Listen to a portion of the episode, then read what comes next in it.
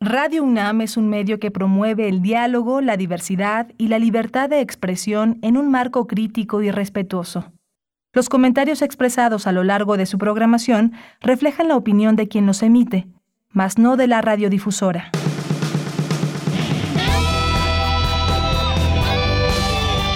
Prisma RU. Relatamos al mundo.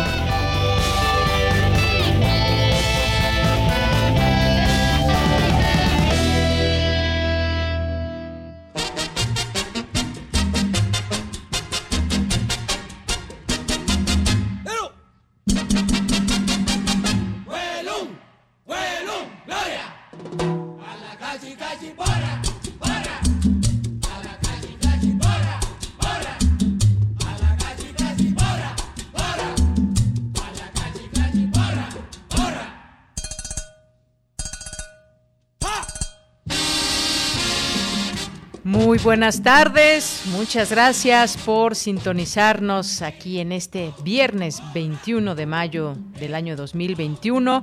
Pues hoy es el día del Politécnico, así que pues queremos mandarles una felicitación desde aquí, con muchísimo gusto, con mucho ritmo, como ya escuchamos, y bueno, pues siempre recordar esta importante institución que eh, fundó el general Lázaro Cárdenas del Río y que, pues bueno, hoy, hoy en su Twitter destaca el Politécnico, el Instituto Politécnico Nacional.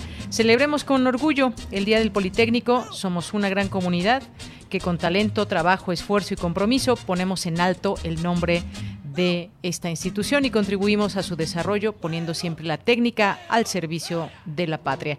85 aniversario del Instituto Politécnico Nacional.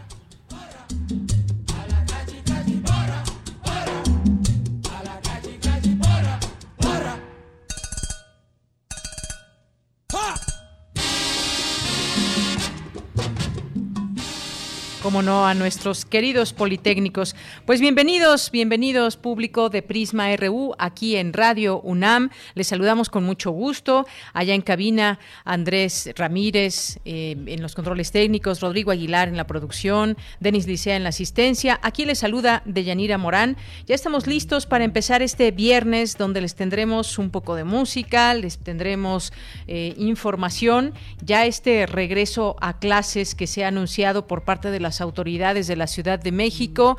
Nos pone a pensar muchas cosas. En las escuelas se están llevando a cabo algunas adecuaciones, empiezan también a hacer algunas encuestas entre los padres de familia para ver cuál va a ser el proceder. Sabemos que no es obligatorio, sin embargo, pues ya se está dando una organización para ese posible regreso de muchas escuelas a clases el próximo 7 de junio. Así que vamos a hablar de este tema, vamos a platicarlo con Sebastián Pla Pérez, que es doctor en pedagogía por la UNAM e investigador en el Instituto de Investigaciones sobre la Universidad y la Educación. ¿Y ustedes qué piensan del regreso a clases el próximo 7 de junio? ¿Están de acuerdo? ¿No están de acuerdo? ¿Qué opinan? ¿Ya estamos preparados para... Eh, pues estar preparados para enfrentar cualquier situación y sobre todo pues evitar, más bien sería eso, evitar, estamos listos y evitar contagios desde las escuelas.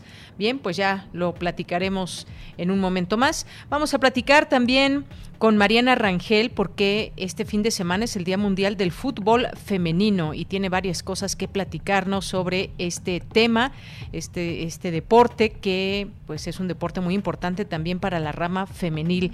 Y vamos a platicar con Neftalí Zamora, productor de el podcast de deporte universitario que presenta, presenta un podcast y él nos va a decir de qué se trata, dónde lo podemos escuchar y muchas otras cosas porque sobre todo pues información importante desde nuestra universidad ligada al deporte, la actividad física, la alimentación. No se lo pierdan. En nuestra segunda hora vamos a tener aquí en este espacio a Jesús Zamora, uno de los integrantes de una banda de rock. Vino el viernes jóvenes también que pues tienen nuevas propuestas. Vamos a, conversar con él. Hoy es viernes de Refractario RU, de Melomanía RU, de Corriente Alterna, así que no se pierdan estas secciones y pues eh, con mucho gusto iniciamos desde aquí y este mes, como lo hemos mencionado en algún otro momento, cumplimos cinco años al aire. Prisma RU cumplirá el próximo 30 de mayo cinco años al aire, pero 30 de mayo, es domingo, así que celebraremos este espacio junto con ustedes, el público, el próximo 28, viernes 28 de mayo. Ya incluso tenemos ahí en, nuestra, en nuestras redes sociales este eh, logo de nuestro aniversario número 5. Así que pues muchas gracias por estar aquí con nosotros. Recuerden las redes sociales arroba PrismaRU en Twitter, PrismaRU en Facebook y desde aquí relatamos al mundo. Relatamos al mundo. Relatamos al mundo.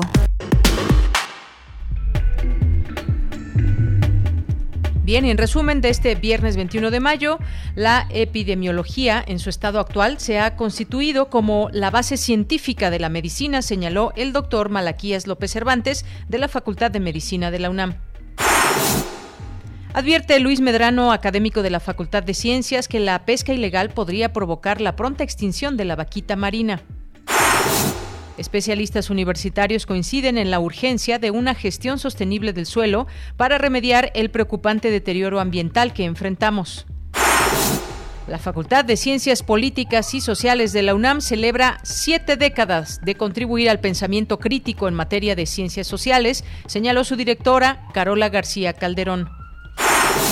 En los temas nacionales, el presidente Andrés Manuel López Obrador descartó reelegir a Alejandro Díaz de León como gobernador del Banco de México y en su lugar informó que propondrá a un economista con dimensión social y partidario de la economía moral.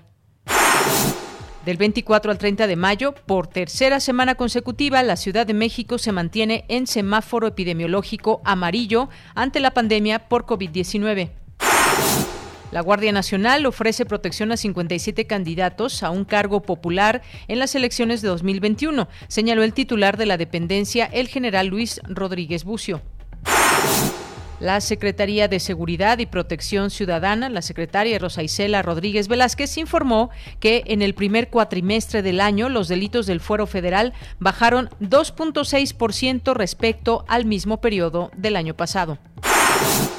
Y en los temas internacionales, el Fondo Monetario Internacional propuso un plan para acabar con la pandemia mundial de COVID-19 con una financiación estimada en 50 mil millones de dólares y el objetivo de vacunar al menos al 40% de la población mundial para finales del año. La Agencia de la ONU de Ayuda para los Refugiados Palestinos indicó que su prioridad tras el alto al fuego entre Israel y el movimiento Hamas es identificar y ayudar a quienes perdieron su domicilio en Gaza.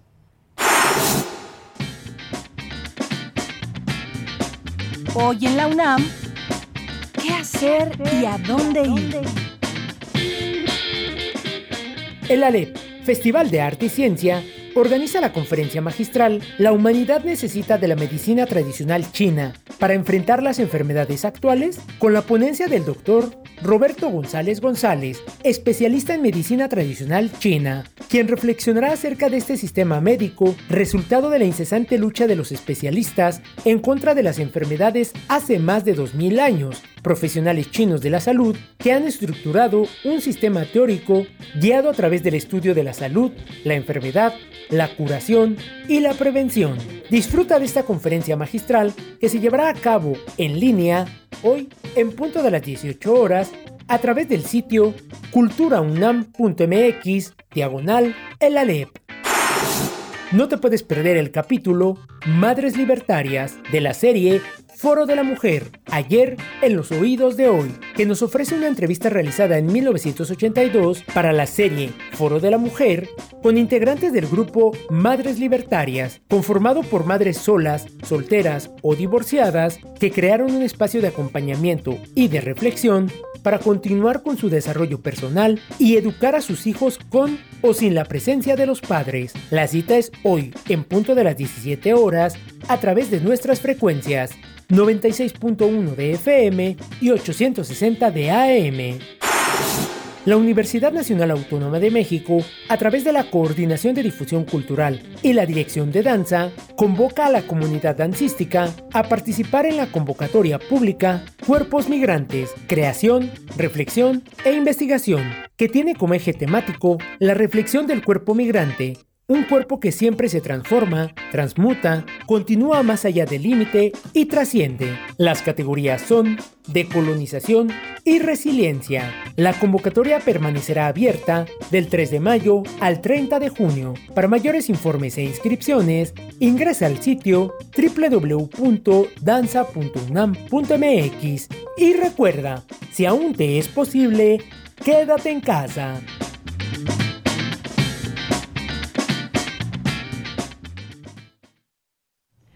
Bien, continuamos, continuamos. Muchas gracias por estar aquí con nosotros. Pues vamos a iniciar. Decíamos que pues se mantiene el semáforo color amarillo para la Ciudad de México y con ello pues se ha hecho este anuncio del regreso a clases, de lo cual hablaremos en un momento más. Siguen llegando vacunas, se siguen aplicando poco a poco y bueno, pues así va esta estrategia en eh, aquí en el país, en nuestro país, en México.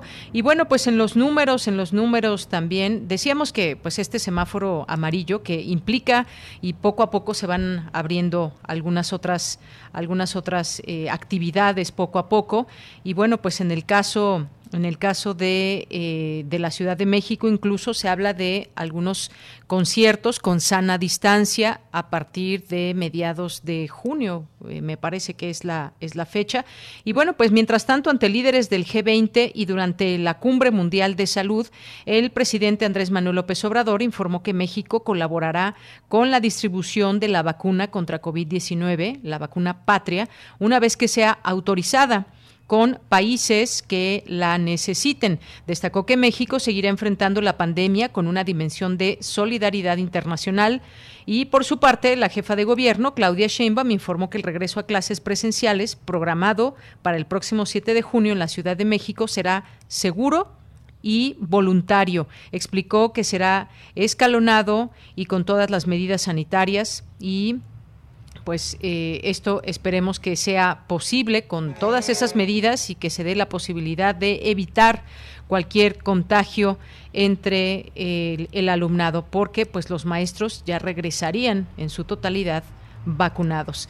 Y pues hasta el momento México acumula 221 mil 80 muertos por coronavirus y 2 millones, 2 millones 576 mil 693 casos eh, confirmados. Continuamos.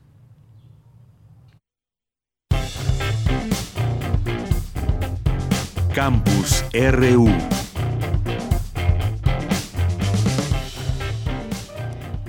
Bien, y hoy en nuestro, en nuestro campus universitario, la UNAM informa del retorno gradual a las actividades presenciales, de acuerdo con lo establecido en comunicados previos, diez días después de que entidades federativas, alcaldías o municipios hayan sido declarados en semáforo epidemiológico color amarillo, podrá presentarse a elaborar el personal indispensable acordado con la delegación sindical para la adecuación, limpieza y desinfección de los espacios universitarios que sea necesario abrir.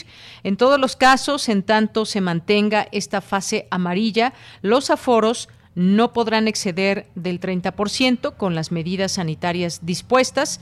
Una vez que la calificación sanitaria de la localidad se encuentre en semáforo verde y hayan transcurrido al menos tres semanas de la vacunación del personal académico y administrativo, la asistencia de la comunidad se podrá incrementar eh, gradualmente de acuerdo a las necesidades que determine cada Consejo Técnico Interno. Así que, pues estas eh, son las informaciones pertinentes hasta el día de hoy, informativamente hablando, pues estar al tanto de lo que señala nuestra universidad y pues le seguiremos aquí informando cualquier situación. Y bueno, pues vamos ahora con mi compañera Cristina Godínez porque la Facultad de Ciencias Políticas y Sociales de la UNAM celebra siete décadas de existencia. Adelante, Cristina. Buenas tardes, Deyanira. Un saludo para ti y para el auditorio de Prisma RU. El 13 de mayo de 1951, el Consejo Universitario aprobó la creación de la Escuela Nacional de Ciencias Políticas y Sociales, que comenzó sus actividades académicas en julio de ese mismo año. Y de esto nos habla la doctora Carola García Calderón, directora de la facultad. va a abrir sus puertas en julio de ese mismo año, de 1951. Inicia con una matrícula muy pequeña, de hecho, con pocos profesores, los primeros profesores que se incorporan a la planta académica, pues muchos de ellos son juristas, algunos otros son filósofos, son otras disciplinas, porque es un momento fundacional también a mediados del siglo XX de las escuelas de ciencias políticas y sociales a nivel mundial. Inició con las licenciaturas de ciencias sociales, diplomacia y periodismo. En 1968 comenzó a impartir maestrías y doctorados, por lo que cambió de escuela a facultad. A lo largo de estos años, la facultad ha transitado por momentos, ha acompañado la vida nacional en sus momentos también más difíciles y ha tenido aportaciones importantes en materia de reflexionar y analizar la realidad y proponer soluciones. También la facultad, al igual que una buena parte de la sociedad, el hablar de ciencias sociales, pues en mucho es el reflejo de lo que está aconteciendo a nivel social, pues ha recuperado la participación de la sociedad, de los movimientos sociales, ha producido teoría en la materia y de alguna forma ha estado presente en los cambios en el avance democrático y en la creación de nuevas instituciones que puedan procurar que exista un país más justo, más igualitario, más democrático. La doctora García Calderón habla de los retos para su administración. Tenemos que dar respuesta y ese es un reto que asumimos y que tenemos que continuar además en toda la universidad por buscar la igualdad de género, por resolver el problema de la violencia de género. El otro gran reto que tomamos y que hemos enfrentado en estos meses, pues ha sido el de las condiciones de confinamiento a que nos orilló la pandemia y que nos abre también una perspectiva que quizá no nos era del todo ajena a quienes estudiamos ciencias de la comunicación. Advertíamos ya esta creciente presencia e importancia de las tecnologías de información y comunicación, también este volviendo a una nueva realidad, pues vamos a tener que considerar este escenario híbrido y que mucho marca tendencias a nivel mundial en términos educativos. Deyanira mencionar que el próximo lunes 24 de mayo, a las 12 horas, la facultad ofrece una mesa redonda sobre su 70 aniversario, y en la que participarán Gina Sabludowski, Enrique González Pedrero, Octavio Rodríguez Araujo, Javier García Diego y la misma directora. Este es mi reporte. Buenas tardes. Muchas gracias, Cristina Godínez. Gracias por esta información y efectivamente, pues ha sido eh, pues muy importante estas siete décadas de la Facultad de Ciencias Políticas y Sociales de la UNAM, donde se genera pues un pensamiento crítico, un debate constante sobre muchos temas emanados desde ahí, las distintas carreras eh, que se estudian en la facultad y también pues la incidencia también en distintas y tantas publicaciones por ejemplo.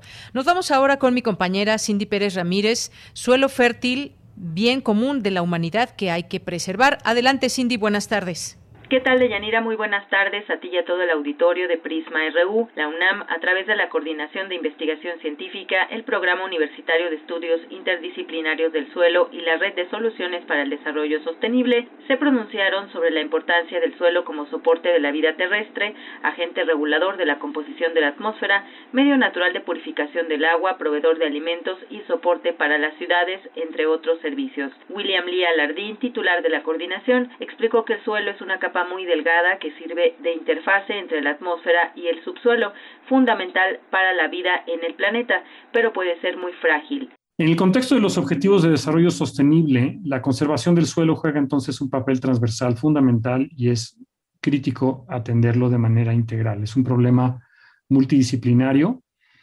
eh, de investigación básica, de generación de conocimiento, de aplicaciones de política pública y de economía. Blanca Prado Pano, coordinadora del Programa Universitario de Estudios Interdisciplinarios del Suelo e investigadora del Instituto de Geología, recordó que este recurso natural no renovable es el resultado de un lento proceso. Un centímetro puede tardar hasta mil años en formarse, alberga a más del 25% de la biodiversidad del planeta, siendo reserva genética y fuente de productos farmacéuticos, así como elemento fundamental en la regulación del clima, por ejemplo. Ahí se produce 95% de los alimentos de la humanidad también es base de toda infraestructura, fuente de fibras, minerales, materiales de construcción, archivo del patrimonio geológico y arqueológico. No obstante, un tercio de los suelos del planeta están degradados, por lo que es urgente hacerlos visibles, apreciar los beneficios que recibimos de ellos y manejarlos de forma sostenible. El suelo es un dominio natural, indispensable para la existencia de la vida en el planeta.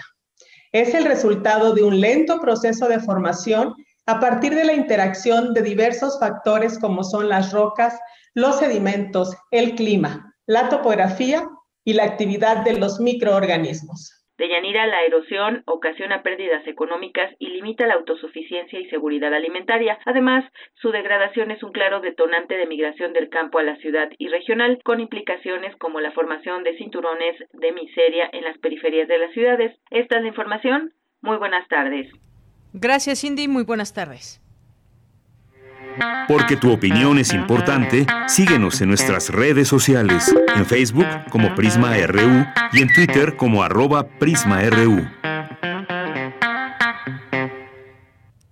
Una de la tarde con 25 minutos y nos vamos ahora con esta primera charla. Ya está en la línea telefónica el doctor Sebastián Pla Pérez, que es doctor en Pedagogía por la UNAM e investigador en el Instituto de Investigaciones sobre la Universidad y la Educación. Doctor, bienvenido, muy buenas tardes. Hola, buenas tardes, Yanira. Gracias por la invitación. Gracias a usted, eh, doctor. Pues el regreso a clases que se plantea para el próximo 7 de junio, más allá de los protocolos a seguir con este tema de la pandemia y cómo protegerse, pues cuáles son los retos si estamos eh, hablando de que pues prácticamente ya estamos llegando al final de este ciclo escolar, por lo menos el de la Secretaría de Educación Pública, vendrán las vacaciones de verano, pero cuáles son, digamos, los retos que podemos ubicar frente al regreso a clases. Bueno, yo creo que el primer reto que tenemos es vencer el miedo. Creo que no es específicamente escolar. Creo que hay mucha inseguridad en lo que pueda pasar en las escuelas.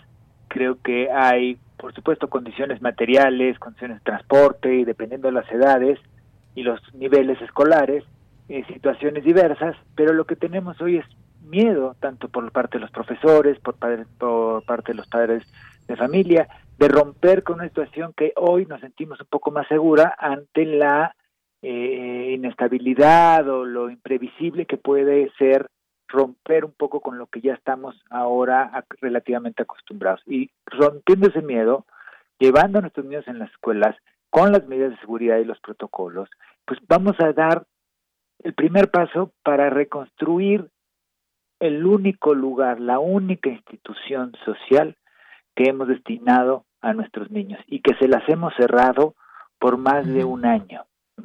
Entonces, el primer reto, en el primero romper el, miedo, por supuesto. El segundo es restituir al niño, a los jóvenes, un espacio que es de ellos para ellos y que hoy eh, lo hemos convertido en una amenaza a la salud pública, una amenaza a lo que somos, una amenaza a la condición de los docentes y hemos convertido a los niños en uno de los sectores más afectados de la pandemia, a pesar de que por suerte a ellos no, no les pega o no les afecta brutalmente. Y un tercer reto, por supuesto, tiene que ver con las formas de sociabilidad, con las formas de trabajo en el aula, con las posibilidades de interacción entre los niños, con la recuperación de los espacios eh, escolares como espacios públicos y finalmente yo creo que menos importante sería la recuperación o hacer exámenes diagnósticos o ver los aprendizajes esperados en relación al currículo. No porque sean menos importantes, sino porque ahora lo que me parece que la escuela puede hacer es hacer comunidad y dar muchos elementos para recuperar el espacio que le corresponde a los niños y jóvenes. Bien, pues eh, gracias, doctor, porque sin duda muy importante primero romper ese miedo que pues sean en el que se han mantenido muchos muchos niños, estamos hablando de los más pequeños, de preescolar, de primaria, de secundaria incluso, porque pues ese espacio que ahora pues puede implicar un lugar donde te puedes contagiar si es que no sigues los protocolos, si no te cuidas, el hecho de llegar pues con cubrebocas, es, el lavado constante de manos y algunas otras eh, cosas específicas de cada escuela y en general que se hace este exhorto, cómo se han afectado, cómo se han visto afectados en su salud mental muchos muchos niños y estas formas de interactuar que se les quitaron también de interactuar con sus maestros, con sus compañeros. Sabemos que en esta etapa pues los maestros ya regresarían todos vacunados y como decía usted la recuperación del aprendizaje que de pronto puede ser una un pendiente quizás incluso entre los padres de familia que habrán aprendido durante todo este año o cómo ha sido ese aprendizaje, si es un año perdido o no. Hay esas esas preguntas y esas inquietudes que pues ya se comienzan a hacer frente a este inminente regreso a clases. Claro, eh, y de hecho al ser voluntario el regreso progresivo, lo cual me parece correcto, que cada comunidad escolar acuerde las formas en que se va a regresar, pues tampoco se puede volver, digamos, a una lógica de las clases normales, con los contenidos normales, porque eh, no van a estar todos, los aforos tendrán que ser menores, eh, y tenemos que buscar actividades en los diferentes niveles educativos. O sea, en la universidad pues tendremos que pensar sistemas más híbridos, igual que en la educación media superior. Pero lo que urge son las presencialidades de los eh, niveles eh, con estudiantes más pequeños. Preescolar a distancia o a segundo de primaria pues son de hecho prácticas educativas totalmente imposibles en, buena medida. Y lo importante es tratar de recuperar ese espacio, darles espacio darle confianza a los niños, dejar de decir es que nos vas a contagiar, es que tú eres la amenaza de matarnos a todos. Y eh, es un elemento muy, muy importante. La escuela, se usa mucho el argumento de que ah, ahorita quieren volver a escuela, a abrir las escuelas porque es un, creen que es una guardería justamente porque no es una guardería, justamente porque ofrece muchísimas más cosas que únicamente el cuidado, que también lo ofrece. Y todo eso que ofrece, el estar con los compañeros, la amplitud de mundos, conocimientos, posibilidades, hoy están cortadas en los niños.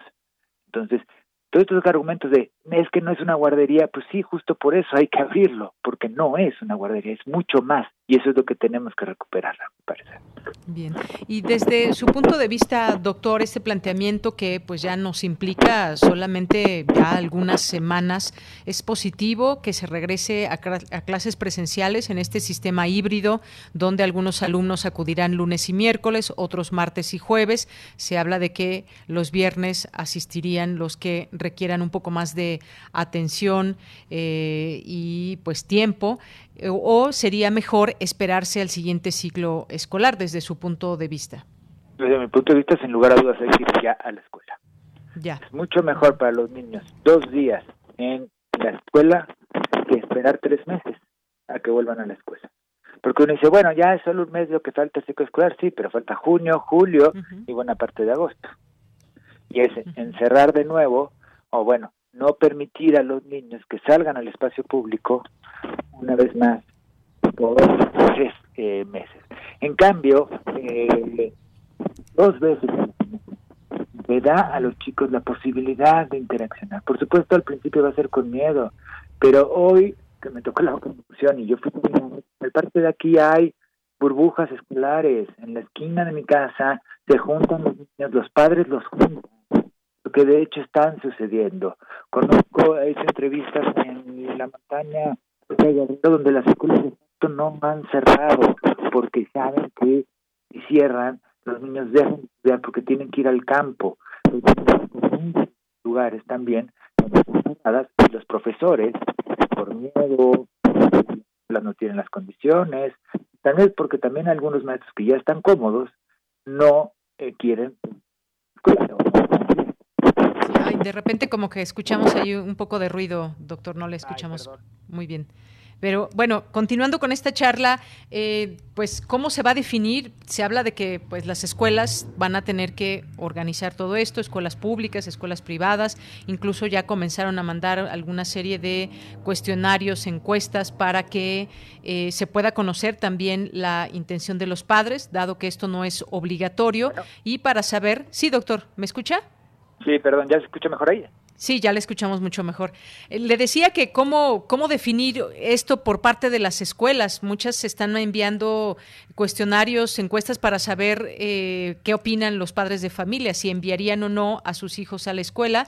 Y esto, pues bueno, como usted mencionó, sería positivo regresar lo más pronto posible con todos los cuidados y e ir rompiendo con ese miedo, porque hay y persiste ese miedo. ¿Qué tal si se contagia un niño y entonces trae el virus, a casa? Ir rompiendo con eso, eh, pues a través de lo que se conoce y cómo se puede dar ese contagio, pero pues hay que recordar, doctor, algunos países no cerraron o cerraron por muy poco tiempo las escuelas. Sí, he visto estudios que, o bueno, comentarios de algunos académicos relevantes que han señalado que los países que más valoran la escuela son los que menos han cerrado. Y esos están vinculados con la el compromiso de los profesores, con por supuesto las condiciones de las escuelas, pero fundamentalmente por el valor social que se le da a la escuela. Y aquí, con tanto tiempo cerrado, con tanto rechazo a abrirlo en ciertos sectores, hoy desgraciadamente inmersos en la discusión electoral, pero eh, con tanto cierre uno piensa que tanto México en México valoramos la escuela más allá de los grandes discursos de todo lo que nos ofrece. Yo pensaría que desgraciadamente no la valoramos lo que deberíamos de valorarla. Porque si los países más ricos los países que más valoran la escuela cierran eh, de repente tienen que cerrar una escuela de repente abren de repente cierran pero básicamente las tienen abiertas y pues aquí no. Exactamente. Se habla que son distintas condiciones, que pues eh, allá se tienen quizás otras posibilidades en cuanto a distanciamiento, protocolos y demás, pero pues el caso es que pues tenemos estas dos situaciones y en donde las escuelas han estado cerradas, pues hay que también enterarnos, por si no lo hemos hecho, que esto ha traído consecuencias para la niñez. México ha sido el país que, eh, uno de los cinco países que más tiempo ha tenido cerrada la escuela. Eso hay que tenerlo presente. En América Latina es el que tiene, eh, no sé si es uno o dos, el, o el mayor número de tiempo lectivo cerrado. ¿Mm? Ya con la apertura de Campeche y Coahuila, bueno, se rompió la, estadística, pero en general ha sido un país que ha cerrado eh, completamente la, la escuela. En América Latina, pues hay discusiones, Argentina está en debate muy importante. Yo creo que aquí lo que tenemos que pensar, por ejemplo, es si ya las escuelas realmente planearon cada regreso, por ejemplo. O con un año de la escuela cerrada, yo supongo que los directores saben quiénes van a ir caminando, cuántos alumnos tienen en cada clase, quiénes han estado enfermos, cómo han sido, han hecho un seguimiento de las diferentes poblaciones estudiantiles pensando el tamaño de sus salones, las condiciones de arreglos que se tienen que hacer. Yo pensaría que eh, cada escuela ya debería tener hace bastante tiempo un plan de regreso con base en su comunidad escolar. Me temo que no ha sido así, pero debería haber sido la situación ideal. Pues Doctor, pues ya veremos cómo se da este, este regreso a clases el próximo 7 de junio. Insistir en que esto no es algo obligatorio, pero ya se empiezan a preparar las escuelas y ojalá que tomen en cuenta todo esto que usted menciona y que si no tienen ese plan de regreso a clases, que pues lo estén haciendo desde ya para poder recibir a los alumnos muy pronto. Doctor, ¿algo más con lo que se quiera despedir? Pues insistir que es muy importante ver la escuela por supuesto de manera voluntaria, comunitaria, con las medidas de, seguridad, con el cuidado de la salud de todos, es fundamental. Pero para los niños, para los jóvenes, es fundamental una escuela abierta, incluso para la comunidad en general. Entonces urge que vayamos a la escuela. Urge que regresen a la escuela. Con eso nos quedamos. Doctor, muchas gracias y buenas tardes. Muchísimas gracias, Yanira. Hasta luego. Hasta luego. Fue el doctor Sebastián Pla Pérez, doctor en Pedagogía por la UNAM e investigador en el Instituto de Investigaciones sobre la Universidad y la Educación. Continuamos. Relatamos al mundo. Relatamos al mundo. Una de la tarde con 38 minutos y ahora le damos la bienvenida a Mariana Rangel, fundadora de la Sociedad Civil Balance Alimentario, porque este fin de semana es el Día Mundial del Fútbol Femenino. Sábado, domingo, Mariana, buenas tardes, bienvenida. Yanira, buenas tardes. Muchas gracias por recibirme. Pues a ti, gracias por estar aquí con nosotros y platicarnos de este día. Decía yo, ¿es, es el domingo, me parece? Sí, este domingo, Día Mundial del Fútbol Femenil. El evento va a iniciar a partir de las 10 de la mañana. Muy bien, pues cuéntanos de este evento y enmarcado, por supuesto, también en este tema donde pues hay una fuerza muy importante femenil que eh, pues juega fútbol y aunque tiene menos espacios en la televisión y menos espacios en muchos sentidos, está presente, está presente y las mujeres son las que se están abriendo paso también en este, en este deporte. Por supuesto. Bueno, como te comentaba, este domingo es el Día Mundial del Fútbol Femenino, entonces organizamos Deportes con Impacto, en donde reunimos a jugadoras, entrenadoras y periodistas deportivas eh, para inspirar y ayudar a más mujeres y niñas a practicar fútbol. Es totalmente gratuito y va a ser virtual. Eh, lo único que tienes que hacer es buscar el hashtag en redes sociales Deportes con Impacto y ahí te va a aparecer nuestra liga de registro. Eh, vamos a contar con personalidades increíbles, más de 15 líderes de América Latina, entre ellas Pau Chavero, em, chicas de, del Tigres, de las Rayadas, Marion Reimers, eh, periodista deportiva, entre muchas otras líderes. Y es, verdad, está padrísimo. Muy bien, bueno, pues el próximo domingo entonces, Día Mundial del Fútbol Femenino, y que sirva también para hacer esas, pues esas reflexiones también en torno a lo que significan los deportes para las mujeres y de pronto pues esa, esa idea errónea de que el fútbol es un deporte más masculino o que tal o cual deporte eh, tiene un perfil más masculino, porque pues me parece que los, las disciplinas, los deportes están ahí para que los practiquen las personas que quieran y no tiene que eh, no tiene que ver el género, no tiene que ver hacer grupos mayores de hombres o de mujeres, sino simple y sencillamente pues son deportes que están ahí para quien los quiera disfrutar y ejercer. Sí, el tema de el tema de brecha de género es de hecho uno de nuestros objetivos eh, por darte una cifra, a partir de los 16 años, el 64% de las jóvenes y de las niñas abandonan los deportes porque no se siente identificada por todos estos estereotipos, por toda esta falta de, roles de género, eh, de, perdón, de roles de modelos a seguir. Eh, entonces, este, este evento es justo para derribar estos estereotipos y mostrar que hay muchas mujeres talentosísimas en el fútbol, hay muchas jugadoras, hay muchas entrenadoras, muchas periodistas y que, que las niñas y las jóvenes, las niñas y las jóvenes puedan verlas y puedan eh, a través de su ejemplo decir, bueno, yo también puedo entrarle. Eh, y otro de nuestros objetivos es también el incentivar la actividad física en el país. Lamentablemente tenemos índices de sobrepeso y obesidad muy altos y nunca los vamos a superar si no incluimos a las mujeres que son la mitad de la población en, temas de actividad física, en temas de, deportes, por todos esos estereotipos. Entonces son estos dos eh, objetivos que vamos a tener en Deportes con Impacto. Claro, cuando hablamos de deportes, tenemos que hablar forzosamente también de la alimentación, de la buena alimentación. Y pues fíjate, Mariana, que pues ahora en esta pandemia muchos deportes eh, quedaron suspendidos eh, tal y como se llevan a cabo, sobre todo los que son pues en equipo, los que son de contacto, pues quedaron, digamos, sin esa práctica constante, que poco a poco pues se regresará a ella, pero que también, digamos, se ha visto afectado durante este tiempo el deporte, incluso la alimentación y pues muchos centros y muchos lugares donde, de entrenamiento fueron, fueron cerrados. Sí, sí, de hecho el, la cifra es alarmante. Eh, según datos del INEGI, el 38, solo el 38% de los mexicanos hizo ejercicio en 2020, como dices, por todo el tema de la pandemia. Entonces, este evento Deportes con Impacto es también una manera de, de incentivar que incluso aunque sea eh, una reunión virtual, bueno, también podemos eh, ejercitarnos, también podemos seguir al tanto de, de deportes como el fútbol femenil.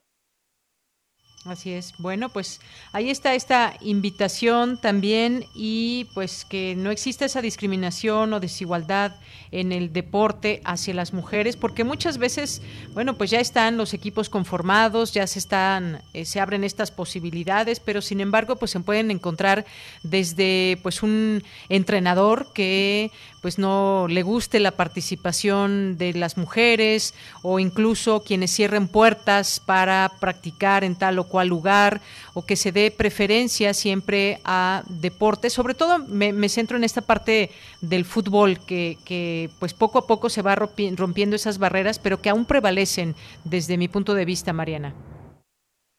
Sí, definitivamente. Este, hay, hay todo un, un tema que tenemos que superar aún, pero creo que estas iniciativas como Deportes con Impacto ah, nos ayudan mucho a abrir la conversación y a poner el, tema sobre la mesa. Eh, vamos a tener muchos paneles para discutir eh, brecha de género, justamente, combatir estereotipos en la cancha, eh, motivar cuál es el panorama de, de la liga femenil, tanto México como en América Latina. Entonces, reitero la invitación a, a, unirse a hashtag Deportes con Impacto para que juntos podamos hablar de soluciones sobre este tema.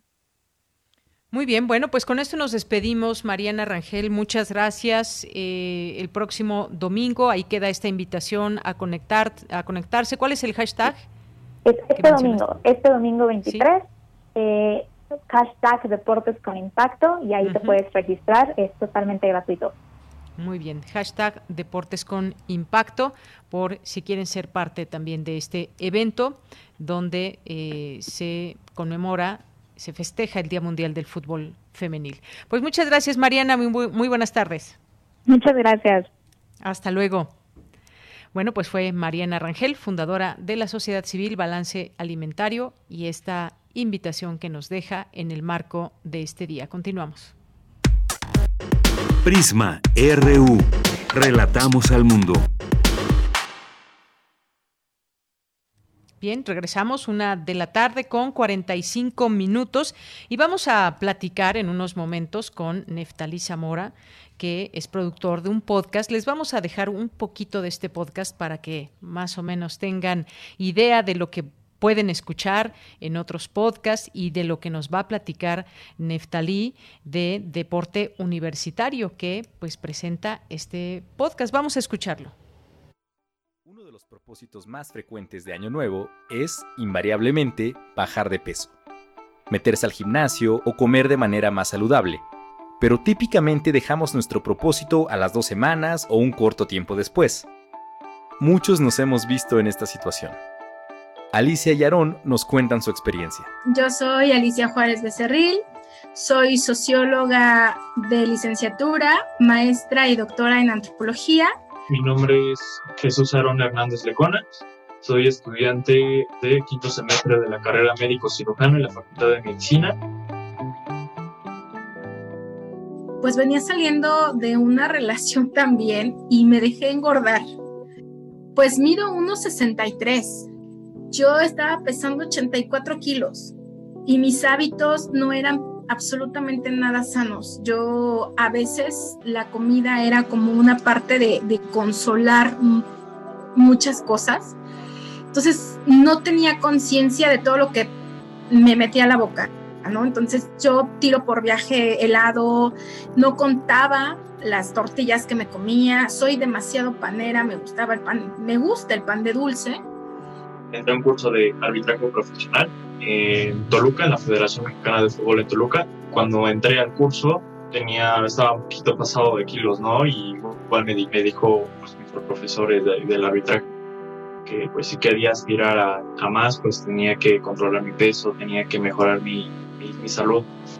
Entonces empecé a engordar, ¿no? Empecé a engordar una vez sí me vi al espejo y dije, híjole, creo que ya estoy demasiado gordita, pero, pero no era algo que, que me importara tanto, ¿no?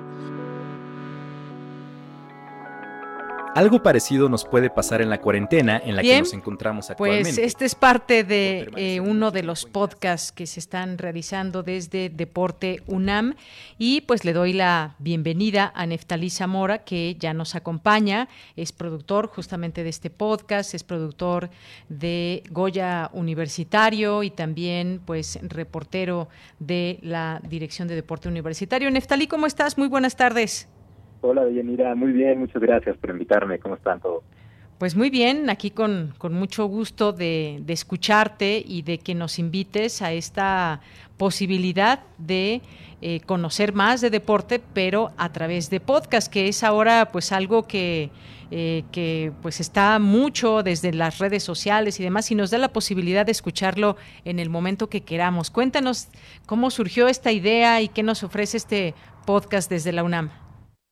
Muchas gracias, doña Pues sí, efectivamente el podcast ha sido una herramienta muy útil para, para comunicar eh, estas cuestiones y con el objetivo de promover la práctica del deporte, pues eh, la Dirección General del Deporte Universitario incursiona en este mundo sonoro para que las personas puedan enriquecer sus conocimientos para adoptar o mejorar hábitos de ejercicio y sobre todo aspectos vinculados al autocuidado, ¿no? Porque a veces eh, dejamos mucho de lado esto, ¿no? Como justo en el podcast eh, lo dice el doctor Rolando, que es el coordinador de, de, control de peso ahí en la Dirección de Medicina del Deporte, que a veces dejamos de lado eh, cuidarnos a nosotros mismos, ¿no? Y nos enfocamos en el trabajo, o en, la escuela, o en otras cosas que son muy importantes, pero a veces nos, nos, nos dejamos, vaya, ¿no? Entonces, eh, por esta, esta cuestión, y luego más ahorita en pandemia, pues es importante tener una buena condición física, una buena salud, y el podcast aspira a precisamente a tratar de cambiar estos hábitos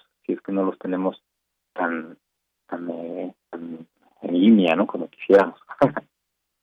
Efectivamente. Oye, y pues hablando de, estos temas, ya, ya escuchábamos un poco de qué iba este, este podcast y que tiene que ver con la alimentación, el peso y de pronto pues esas causas por las cuales llegamos a subir de peso. Pero ¿qué otras temáticas eh, podemos encontrar eh, a través de estos podcasts?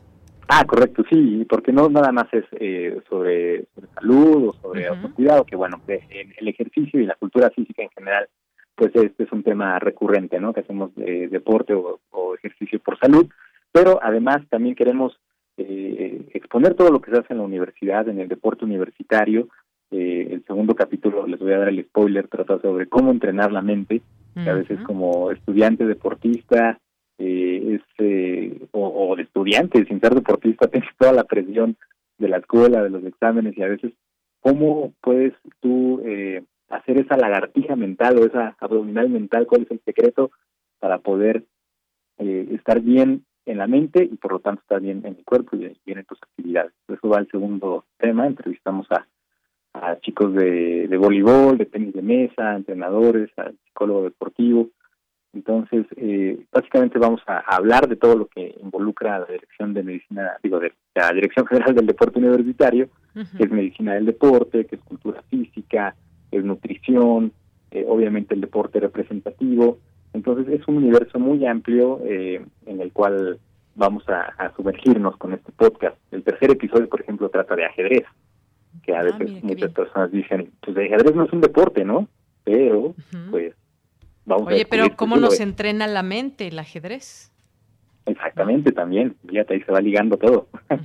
claro que sí. Y sobre todo, pues también eh, a escuchar esa voz de expertos, algunos testimonios, como ya escuchábamos un poco en este, en este podcast. ¿Y dónde lo, dónde lo podemos escuchar, eh, Neftalí, para que quienes nos están sintonizando, pues también se interesen y puedan, puedan eh, recurrir a él? Exactamente, pueden escucharlo cuando quieran, en varias plataformas, estamos en Spotify, Apple Podcast, Google Podcast, eh, que se llama Evox, que también es muy importante en el, universo de los podcasts eh, hispanoparlantes. Entonces estamos en su plataforma favorita y precisamente vamos a, promover la cultura física y el deporte a través de las voces de sus protagonistas, que son los estudiantes deportistas, los entrenadores, los jueces, eh, expertos en medicina, psicología, nutrición y, y demás áreas. Entonces eh, los invitamos para que puedan darle una escuchadita eh, dura como 20 minutos, lo pueden pausar también si quieren y retomarlo en otro momento o mientras hacen el quehacer o mientras hacen ejercicio, pueden escuchar este podcast. Muy bien, bueno, pues ahí está esta posibilidad también que nos acerca eh, Deporte UNAM a través de la Dirección General de Deporte Universitario y que pues... Eh, pueda ser parte también de esas escuchas que tenemos a la mano, que podemos tener a la mano y que aprendemos de ellas con todos estos distintos temas, ya decíamos, testimonios, los eh, especialistas en la materia. Y bueno, ¿hay alguna posibilidad también, Neftalí, de que pues se puedan enviar quizás algunos comentarios o preguntas? ¿Tienen abierta esta posibilidad? Sí, claro, por supuesto, es bienvenido toda la retroalimentación en nuestras redes sociales, nos pueden encontrar como Deporte UNAM Ahí eh, también están los posts de, de nuestras eh, de nuestras publicaciones de los de podcast y nos pueden escribir. Y sobre todo con esta lógica precisamente no nada más de ver al deporte como algo ajeno no como algo profesional que a veces lo vemos como ellos los jugadores no eh, también nosotros podemos hacerlo podemos estar saludables podemos hacer actividad física al igual no competitiva pero sí recreativa. Y podemos de, de, paso mejorar nuestra salud. Pero precisamente si tienen algún comentario algún tema de que quieran escuchar, es bienvenido en nuestras redes sociales como Deporte UNAM. Muy bien, pues ahí ya queda anotado también para poner, poder tener esta interrelación con ustedes. Y por lo pronto, pues muchas gracias, Neftalí. Gracias por eh, dar a conocer esta posibilidad aquí en los micrófonos de Prisma RU, de Radio UNAM, donde, bueno, pues también ahí eh, pues regresará esta posibilidad de escucharnos de nueva cuenta también ahí en, en Goya, Goya Universitario. Goya Deportivo, ojalá, ojalá ya pronto. Exacto. Pues muchísimas gracias, Neftalí. Será muy pronto, vas a ver, porque pues ya poco a poco se va viendo la posibilidad de regresar paulatinamente, pero pues ya es ganancia con respecto a todo lo que ha pasado y el deporte que se ha visto también afectado con esta pandemia, lo mencionaba yo hace un momento en la entrevista anterior, pues muchos de los deportes de, contacto en equipo pues han quedado, han quedado relegados porque pues no, no podía darse esta posibilidad. Exacto, sí, pero como dices, poco a poco hay una esperanza y eh, ya volveremos y nos volveremos a abrazar. Claro que sí, Neftalí. Bueno, pues muchísimas gracias y por lo pronto de manera virtual te mando un abrazo. Muchas gracias, doña Mire, a todo el auditorio. Hasta luego, muy buenas tardes. Bien, pues fue Neftalí Zamora, productor de este podcast, conductor de Goya Deportivo y también pues reportero de la director, directora eh, Dirección General de Deporte Universitario. Continuamos. Prisma RU. Relatamos al mundo.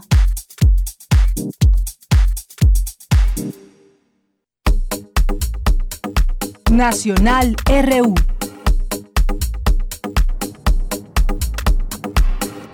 Bien, pues en temas nacionales e internacionales también, pues van surgiendo aquí algunos de ellos. Decíamos al inicio que la Ciudad de México se mantendrá del 24 a 30 de mayo por tercera semana consecutiva en semáforo epidemiológico color amarillo y bueno, pues poco a poco también se van abriendo algunas eh, posibilidades que estaban completamente cerradas. Se habla de que, pues bueno, poco a poco también va aumentando el aforo en distintas oficinas corporativas, privadas, con uso de cubrebocas, código QR, medidas de ventilación, que este será un punto muy importante. Tenemos en puerta el regreso a clases también y también actividades en sitios, en espacios abiertos que se puedan ir dando poco a poco. A partir del 15 de junio se reactivará de manera gradual los conciertos en palcos separados, en espacios abiertos, con un aforo de 25%, eh, eventos donde solo se permitirán en recintos al aire libre, con uso obligatorio de cubrebocas, este código QR, grupo máximos de ocho personas por palco, para mantener la distancia, entrada y salida escalonada de asistentes y personal. Y bueno, pues poco a poco ojalá que se cumplan estos aforos, se cumplan las medidas porque solamente de esta manera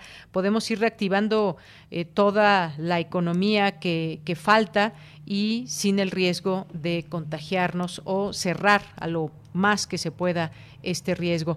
En, temas también de relacionados a COVID-19 y las vacunas, se da a conocer una información eh, pues que va surgiendo con respecto a las distintas vacunas. Hoy, hoy se publica que la vacuna Cancino pierde efectividad con el tiempo, pero mejora con dosis de refuerzo. Así que se estaría estudiando la posibilidad de una de una segunda dosis. La farmacéutica china CanSino Biologics Incorporation informó que luego de seis meses la efectividad de su vacuna contra COVID-19 de dosis única puede disminuir. Pese a esta disminución de su efectividad, la vacuna seguirá ofreciendo una tasa de protección de 50% o más luego de cinco o seis meses de la inoculación.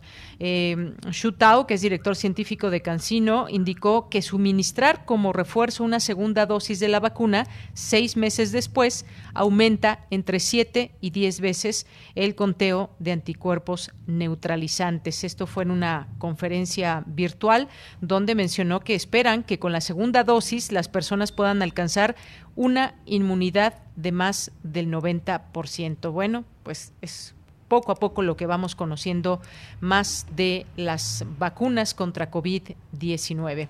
Y bueno, pues en otros en otros temas, en otros temas el presidente Andrés Manuel López Obrador informó de un avance del 60% en la construcción del Aeropuerto Internacional Felipe Ángeles. Dice que estará terminado en 2022 durante la supervisión de las obras para esta construcción que tiene un avance del 60%. Dijo que es impresionante lo que ha visto, dijo el presidente, y que se va a terminar este gran aeropuerto el 21 de marzo del año próximo.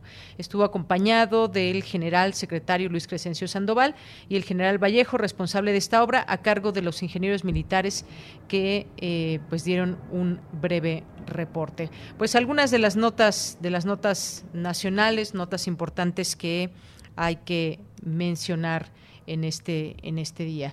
Y pues vamos a hacer una pausa en este momento. Regresamos a nuestra segunda hora de Prisma RU. Porque tu opinión es importante, síguenos en nuestras redes sociales, en Facebook como Prisma RU y en Twitter como arroba PrismaRU.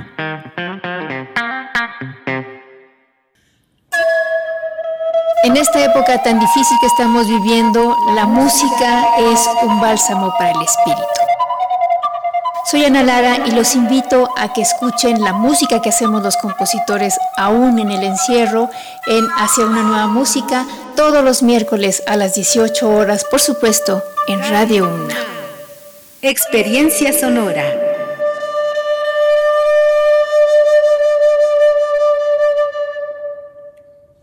Te hicimos cuatro propuestas. La creación de rutas seguras de transporte público, la instalación de refugios para mujeres y sus hijos víctimas de violencia, entregar vales de canasta básica a las personas que perdieron su empleo por la pandemia, que el gobierno invierta en producir medicinas para garantizar su abasto. Estas propuestas resuelven problemas reales. Tú puedes ayudarnos a lograrlo. Vota por las y los candidatos a diputados locales del Partido Verde. El PRIAN dice que quiere ponerle un alto a Morena, pero lo que en realidad quiere es ponerle un alto a la austeridad, a los apoyos sociales y a la lucha contra la corrupción. Cuando ellos se alternaron el poder, paralizaron a México y ahora buscan frenar la transformación para recuperar sus privilegios. Pero el pueblo ya decidió. Estamos listos para defender la cuarta transformación. Vamos a defender la esperanza. Vota por las y los diputados federales de Morena, la esperanza de México. Lo que puedas decir con música, dilo con música. música. Y lo que no, dilo a través de la radio. En FA. En FA. Diálogos sobre creación, apreciación, vivencias e innovaciones. Orquestados por el crítico musical Iván Martínez. Iván Martínez. Todos los jueves a las 23 horas. Retransmisión domingos a las 19 horas por el 96.1 de FM y el 860 de AM. La música, la música converge en México, en la universidad. Radio UNAM.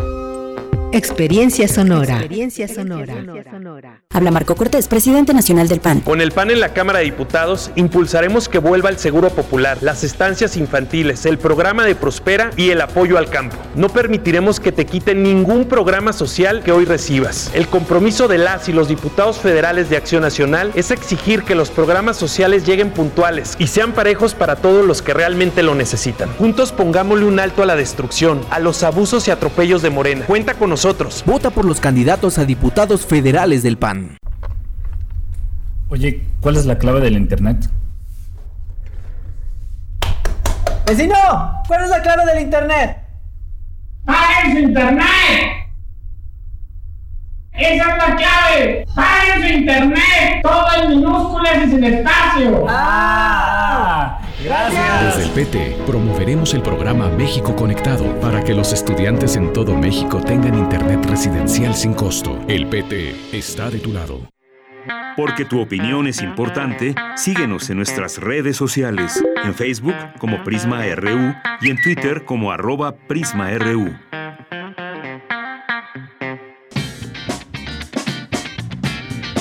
Mañana en la UNAM, ¿qué hacer y a dónde ir?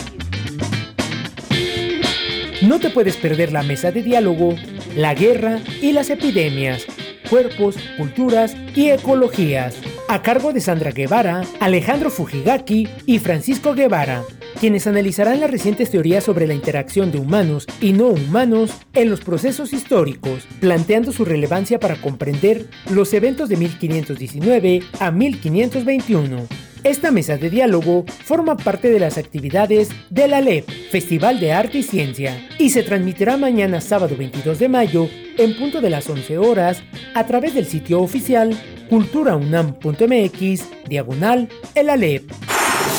Otra opción que no te puedes perder es la conferencia magistral El escenario de la teatroterapia en México, retos de la vinculación terapéutica para la ciencia y el teatro, que contará con la participación especial del artista y directora escénica Ireli Vázquez, quien reflexionará acerca del campo de la creación teatral en México y su permanencia. Las citas mañana sábado 22 de mayo en punto de las 14 horas a través del sitio culturaunam.mx diagonal el Alep. Radio UNAM te invita a disfrutar de la serie de radiodramas del archivo de la Bienal Internacional de Radio, que en esta ocasión nos presenta el capítulo La Niña Partera, tercer lugar en la Bienal de Radio de 2016, que aborda la historia de Lucía, joven de 14 años que quiere dominar la sabiduría ancestral de las abuelas para ayudar a las mujeres a dar a luz. Su vida transcurre entre la escuela y sus primeros pasos como partera, hasta que un día su mejor amiga se enfrenta a un embarazo no deseado. No te pierdas este capítulo que se transmitirá mañana sábado 21 de mayo en punto de las 20:30 horas por nuestras frecuencias 96.1 de FM y 860 de AM. Disfruta de la programación sonora de Radio UNAM y recuerda, si utilizamos cubrebocas, nos cuidamos todos. Para Prisma RU, Daniel Olivares Aranda.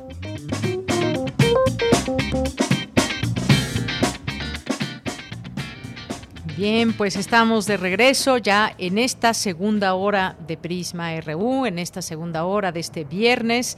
Quédese con nosotros, escúchenos, todavía tenemos muchas cosas en esta segunda hora. Tenemos los temas de la semana que han sido noticia al análisis en Refractario RU, la melomanía RU de Dulce Wet, corriente alterna que pues nos van a platicar de las, las normales. Está muy interesante este tema, no se lo pierdan.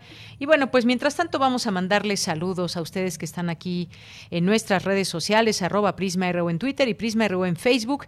860 de AM, 96.1 de FM a través de estas frecuencias nos escuchan y a través de www.radio.unam.mx.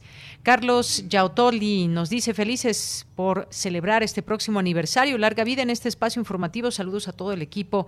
Gracias, Carlos. Gracias por lo que a mí toca también. José Luis Sánchez nos dice buen fin de semana y a todo el equipo. Qué maravillosa noticia el regreso actividades en colegios y universidades, deberemos valorar más que regresemos, regresamos bien y haber aprendido nuevos hábitos para cuidar la salud y al volver al contacto social encontremos la resiliencia poblacional. Muchas gracias, José Luis. Eh, también por aquí Javier Contreras, que pues bueno, no es, a ver, les vamos a aclarar, no es hoy el, no es hoy el aniversario de Prisma RU, pero queremos ya compartir esta posibilidad, estarlos invitando para el próximo viernes, de hoy en ocho justamente, porque pues vamos a hacer algún programa especial donde ustedes también puedan participar como como radio escuchas. Gracias a Javier Contreras, que lo tendremos en un momento más. Eh, gracias también al Instituto de Investigaciones Económicas, a Carla P. Rosales, a Javier García Jiménez, a José Ramón Ramírez, que nos manda muchos saludos y buen fin de semana, José Luis León, Mario Navarrete Real, a nuestros amigos del Instituto de Ingeniería de la UNAM, aquí atentos y presentes. Gracias a Refrancito, gracias también a Rosario Durán Martínez, nos dice también, acuérdense de la carta que deben firmar los padres de familia responsabilizándose de la salud del niño, quien va a hacer el aseo continuo que se necesita en las escuelas públicas, llevará a cada niño gel o jabón, nada envidiable la situación de los maestros. Gracias, Rosario. Pues sí, todas estas situaciones que se presentan y que pues debemos de tomar acciones. Eh, gracias a eh, David Castillo Pérez también. Aquí Mario Navarrete, que ya el acostumbrado video que nos tiene por las calles de la ciudad escuchando Prisma RU. Giro Pentachi también nos dice como a la gente que salió de vacaciones en diciembre y en abril no les dio miedo aglutinarse en las playas y ahora que regresan los niños a las aulas se, se espantan. No entiendo. Muchas gracias Giro Pentachi, Rosario también. Eh, gracias a eh, ustedes que están aquí, Amando Guerrero, eh, David Castillo nos dice, hoy es viernes de complacencias, sería sensacional escuchar a Roberto González con su canción El Huerto como un sencillo homenaje por su partida física de ayer. Gracias y por supuesto un placer eh, ser radioescuchas de ustedes. Gracias, David. Aquí ya, ya tomó, ya nota la producción, seguramente. Eh, gracias también a Moisés eh, Garduño, el doctor Moisés Garduño, que estuvo el día de ayer, Santiago Robles, Teodolina Salinas, Santiago Robles, Musa de Colores, Maite Valencia, Oscar G, también Jorge Fra, Laura Herrero Garvin, Oscar Toxley también, muchas gracias y gracias a todas las personas que se sumen y que nos están acompañando aquí en estas frecuencias universitarias. Bien, pues nos vamos a la información, nos vamos con mi compañera Virginia Sánchez, se analiza la importancia que ha tenido la epidemiología para la medicina durante la pandemia. ¿Qué tal Vicky? Buenas tardes, adelante. Gracias, ella. Muy buenas tardes a ti, el auditorio de Prisma RU. La epidemiología en su estado actual se ha constituido como la base científica de la medicina, dando origen al sustento moderno de carácter científico llamado medicina basada en la evidencia. Así lo señaló Malaquías López Cervantes del Departamento de Salud Pública de la Facultad de Medicina de la UNAM durante la conferencia Importancia de la Epidemiología durante la pandemia de COVID-19. El experto presentó también una síntesis de las aplicaciones de la epidemiología que agrupa en tres ramos. Escuchemos y que tienen que ver con el estudio de la historia natural de la enfermedad, con la contribución al diagnóstico de la frecuencia y distribución de la enfermedad y con la adopción de las medidas que sean más adecuadas para la prevención y el tratamiento de las personas afectadas por la nueva enfermedad. El reconocido epidemiólogo resalta que la enfermedad clínica causada por el SARS-CoV-2 tiene etapas distinguibles que incluyen una fase de predominio viral y otra de predominio inflamatorio, las cuales dijo deben distinguirse para adecuarse las intervenciones. Y luego de transitar por el desarrollo y contención de la pandemia en el mundo, fue muy particular en nuestro país. lo que señaló que México cuenta con muchas fortalezas, pero también persiste un alto nivel de vulnerabilidad a pesar de la vacunación. Escuchemos. Es importante señalar que a pesar de la vacunación, a pesar de que tenemos niveles crecientes de disponibilidad de vacunas y que las vacunas pueden tener una efectividad adecuada para evitar la muerte, de todas maneras no se debe de bajar la guardia y sobre todo que necesitamos tener un tratamiento efectivo. Si no logramos tener tratamientos que eviten que una persona tenga enfermedad grave y hasta la muerte por la COVID-19, no van a bastar las vacunas. Lo que debemos de imaginar es un escenario en el que la persona se vacuna y por lo tanto ni siquiera se infecta, pero que si se infecta y llega a tener la enfermedad le podamos dar un tratamiento que lo cure y que una persona deje de ser un peligro para sí mismo y para todos los demás. Malaquea López destacó que es por ello que se deben definir claramente las acciones de salud y de activación económica y darle su lugar a cada una sin revolverlas y no utilizar políticamente cualquier dato que parezca prometedor en materia de salud para traducirlo en actividades económicas que pongan en riesgo a la población. De ella, este es el reporte sobre esta conferencia sobre la importancia de la epidemiología durante la pandemia de COVID-19. Muy bien, Vicky, pues muchísimas gracias por la información. Muy buenas tardes. Buenas tardes. Hasta luego. Y nos vamos ahora con Dulce García. Advierte Luis Medrano de la Facultad de Ciencias que la pesca ilegal podría provocar la pronta extinción de la vaquita marina. Adelante, Dulce. Deyanira, muy buenas tardes a ti al auditorio de Prisma RU. La vaquita marina es una especie de la que históricamente no se sabía mucho. Su primera descripción, realizada en la primera mitad del siglo XX, se basó en el hallazgo de tres cráneos encontrados cerca de San Felipe, Baja California. Algunos años más tarde se describió todo el esqueleto cuando se recolectaron ejemplares enteros varados, pero fue hasta 1958 cuando se describió formalmente como una especie endémica de México. Desafortunadamente, la pesca ilegal de la vaquita marina que habita en el Alto Golfo de California, en México, está provocándole una extinción inminente, por lo que es urgente conjuntar esfuerzos nacionales e internacionales con el fin de salvaguardar esta especie, aseguró Luis Medrano González, académico de la Facultad de Ciencias de la UNAM. El problema de la vaquita es muy claro, es su mortalidad, su altísima mortalidad en las redes de pesca. Eh, específicamente de, la, de las redes que se usan para pescar totuaba, que es un pez que también está en peligro de extinción y que en principio está prohibido para ser pescado. Esta, esta, década que termina de pasar, digamos a partir de 2010-2011, este apareció un mercado ilegal, un mercado negro de, de, buche de las totuabas, en donde, digamos, un kilogramo de buche de totuabas se llega a pagar incluso en, en ahora este, en, en 45 mil dólares el kilo. ¿No? Entonces eso, por supuesto que un mercado así ha traído a, la delincuencia organizada y a muchos pescadores que sí se han tenido que, este, que, han, que han decidido unirse a ese, a ese mercado, ¿no? En la más reciente reunión del Comité Científico de la Comisión Ballenera Internacional, expertos de la Comisión Nacional de Áreas Naturales Protegidas de México presentaron los resultados de dos ejercicios de monitoreo de la especie realizados durante 2019. El primero de ellos es una acuerdo entre pares encabezado por Lorenzo Rojas Bracho y publicado por la Unión Internacional para la Conservación de la Naturaleza, donde se establece que luego de siete avistamientos realizados en la zona, se estima que hay al menos 10 vaquitas marinas, de las cuales tres eran crías, es decir, que se ha perdido más del 98.6% de la población. En otro estudio que revisa el declive de la población de la marsopa, se estimó la presencia de 9 a 19 ejemplares de vaquita marina. Desde 2016 se advirtió que sin inmediatas, la vaquita marina se perderá, lo que representaría la segunda extinción prevenible de un mamífero marino, pues en 2007 se declaró extinto el delfín del río Yangtze, una especie de agua dulce que solo habitaba en China y a la cual la pesca intensiva y las numerosas modificaciones del río para la agricultura le causaron la desaparición. Este es el reporte. Muy buenas tardes. Muchas gracias, gracias Dulce García. Nos vamos ahora a las breves internacionales con Ruth Salazar. Internacional RU. La sobremortalidad causada por la pandemia es hasta tres veces mayor a los decesos atribuidos a la COVID-19 desde que se detectaron los primeros casos en China a finales de 2019, informó la Organización Mundial de la Salud. Investigadores del Hospital Universitario de Estrasburgo concluyeron en un estudio que tras la infección de COVID-19, los anticuerpos dirigidos contra la proteína Spike del coronavirus persisten hasta 13 meses.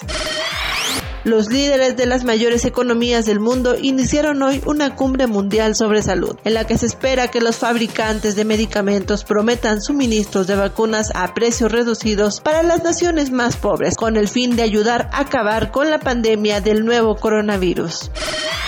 España, el segundo destino turístico mundial antes de la pandemia, autorizará la entrada a partir del 7 de junio a todas las personas vacunadas contra el coronavirus. El país europeo que en 2019 fue el segundo destino turístico mundial espera atraer en 2021 a unos 45 millones de turistas extranjeros, la mitad que antes de la pandemia. El presidente de Argentina, Alberto Fernández, anunció un confinamiento por nueve días debido a que el país atraviesa el peor momento de la pandemia de COVID-19, con un registro diario de alrededor de 35 mil casos y 450 muertos. Lanzan por primera vez en Ohio, al norte de Estados Unidos, los incentivos de premios en efectivo para que la gente se vacune y así impulsar una campaña de inoculación contra la COVID-19 que se está ralentizando. La tranquilidad regresó este viernes por la mañana a la franja de Gaza y a Israel tras la entrada en vigor de un alto a fuego que puso fin a 11 días de sangrientos enfrentamientos. El Departamento de Seguridad Nacional de Estados Unidos ordenó el cierre inmediato de dos centros de detención de migrantes indocumentados, ya que estaban bajo investigación por denuncias de maltratos. Porque tu opinión es importante, síguenos en nuestras redes sociales, en Facebook como Prisma RU y en Twitter como arroba PrismaRU.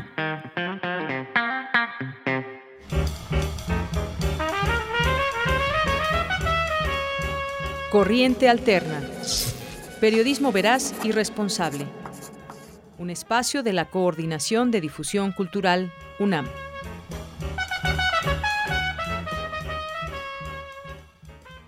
Dos de la tarde con 18 minutos, pues efectivamente ya estamos aquí en este espacio de Corriente Alterna, unidad de investigaciones. Hoy nos acompaña Marcela Vargas, que es reportera y tutora. ¿Qué tal Marcela? ¿Cómo estás? Bienvenida, muy buenas tardes. Hola, Deyanira, buenas tardes. Muchas gracias por la invitación. Como siempre, estoy muy contenta de estar por acá con ustedes. Nosotros también, Marcela, porque siempre pues tenemos aquí de primera mano información que desde esta unidad se investiga y que se proyecta y se publica a través de esta página de Corriente Alterna. Y el día de hoy pues hay un tema que es muy importante por todas las aristas en lo que podemos mirar, porque tiene que ver con recursos, tiene que ver con promesas, tiene que ver con el trabajo que se hace desde, desde las escuelas normales rurales. Así que te cedo la palabra para que nos platiques sobre el enfoque y sobre este tema que estará eh, publicándose en Corriente Alterna. Así es, Deyanira, como bien mencionas, es un tema que, que ha estado haciendo ruido toda la semana. En realidad, pues el caso particular del que se ha hablado mucho en las noticias esta semana, pues es la detención de 95 estudiantes normalistas de la Escuela Normal Rural Maxumaxá en Chiapas, que fue esta detención el 18 de mayo de, este año, pues esta semana apenas, y que es pues un caso más, tristemente no es la excepción, sino un caso más en el que hay una manifestación de parte de normalistas debido a las situaciones precarias o las condiciones en las que se encuentran las escuelas normales rurales y que bueno, hay un involucramiento de las fuerzas policiales y en este caso pues hay 95 estudiantes detenidos.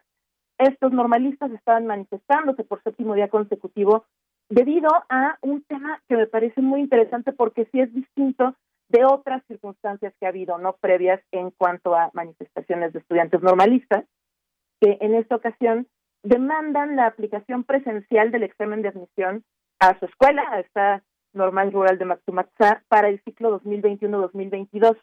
Por los temas de la pandemia, pues estaba planteándose desde la Secretaría de Educación de Chiapas que este examen se hiciera vía online, en Internet, como tantas cosas ahora de la, que suceden en la virtualidad, ¿no? Por las circunstancias de la pandemia. Pero, pues lo que estos jóvenes y estas jóvenes, porque además hay tanto hombres como mujeres detenidas, pues lo que postulan es que normalmente las normales rurales se encuentran ubicadas en zonas que tienen muy poca presencia de Internet. Entonces se vuelve una desventaja para la misma gente, los mismos aspirantes de la comunidad, el poder aplicar estos exámenes debido a que pues, no hay Internet en la zona, tampoco hay precisamente mucha, muchas redes telefónicas, entonces esto es un conflicto y bueno, esta es la razón por la que se manifestaban, fueron detenidos y detenidas y nosotros en Corriente Alterna estamos tomando este tema como esta coyuntura para hacer una revisión de qué es lo que ha sucedido en los últimos 30 años más o menos con las escuelas normales, en particular con las escuelas normales rurales. Porque, como podrán leer en, en un texto que publicaremos en los próximos días, me parece que por ahí del lunes o martes, pues no es una situación nueva la precariedad en la que se encuentran las escuelas normales rurales, ¿no? Para darles un poquito de contexto, estas escuelas se crearon en la década de 1920 para mejorar las condiciones de vida de los mexicanos en el campo en particular. Y durante la primera mitad del siglo pasado, pues recibieron bastante más apoyo financiero, fueron creciendo, pero pues como saben, los tiempos van cambiando, empezamos a tener desde el gobierno federal más o menos a mediados del, siglo pasado, una visión pues bastante distinta, ¿no? más orientada hacia la industrialización del país, hacia el desarrollo pues de las tecnologías y hacia lo urbano. Entonces este desinterés del gobierno federal pues fue rezagando la educación rural y es una tendencia que no solo ha durado unos 80 años, sino que se ha recrudecido en las últimas tres décadas, ¿no? De los 90 para acá ha habido pues cambios muy importantes que han afectado a estas escuelas. De hecho, pues hay casos emblemáticos, ¿no? En los últimos 21 años de enfrentamientos entre las autoridades y normalistas en distintas escuelas. Hay actualmente en funcionamiento 16 planteles de las escuelas normales rurales en México. Hasta 2008 eran 17, pero en 2008 cerró el plantel de El Meje en Hidalgo, que había tenido bastantes conflictos ya la escuela y los normalistas con las autoridades locales, no tanto municipales como estatales. Y es que hay que mencionar que las normales rurales, tanto por la historia que tienen como, como un proyecto post-revolucionario que buscaba la mejora de, de, las condiciones de vida de los campesinos en México, como pues por la historia social del país, pues siempre han estado mucho más cercanas a la izquierda, mucho más cercanas a las ideas socialistas y desde luego han sido pues un punto de partida para movimientos sociales, ¿no? Para movimientos estudiantiles importantes.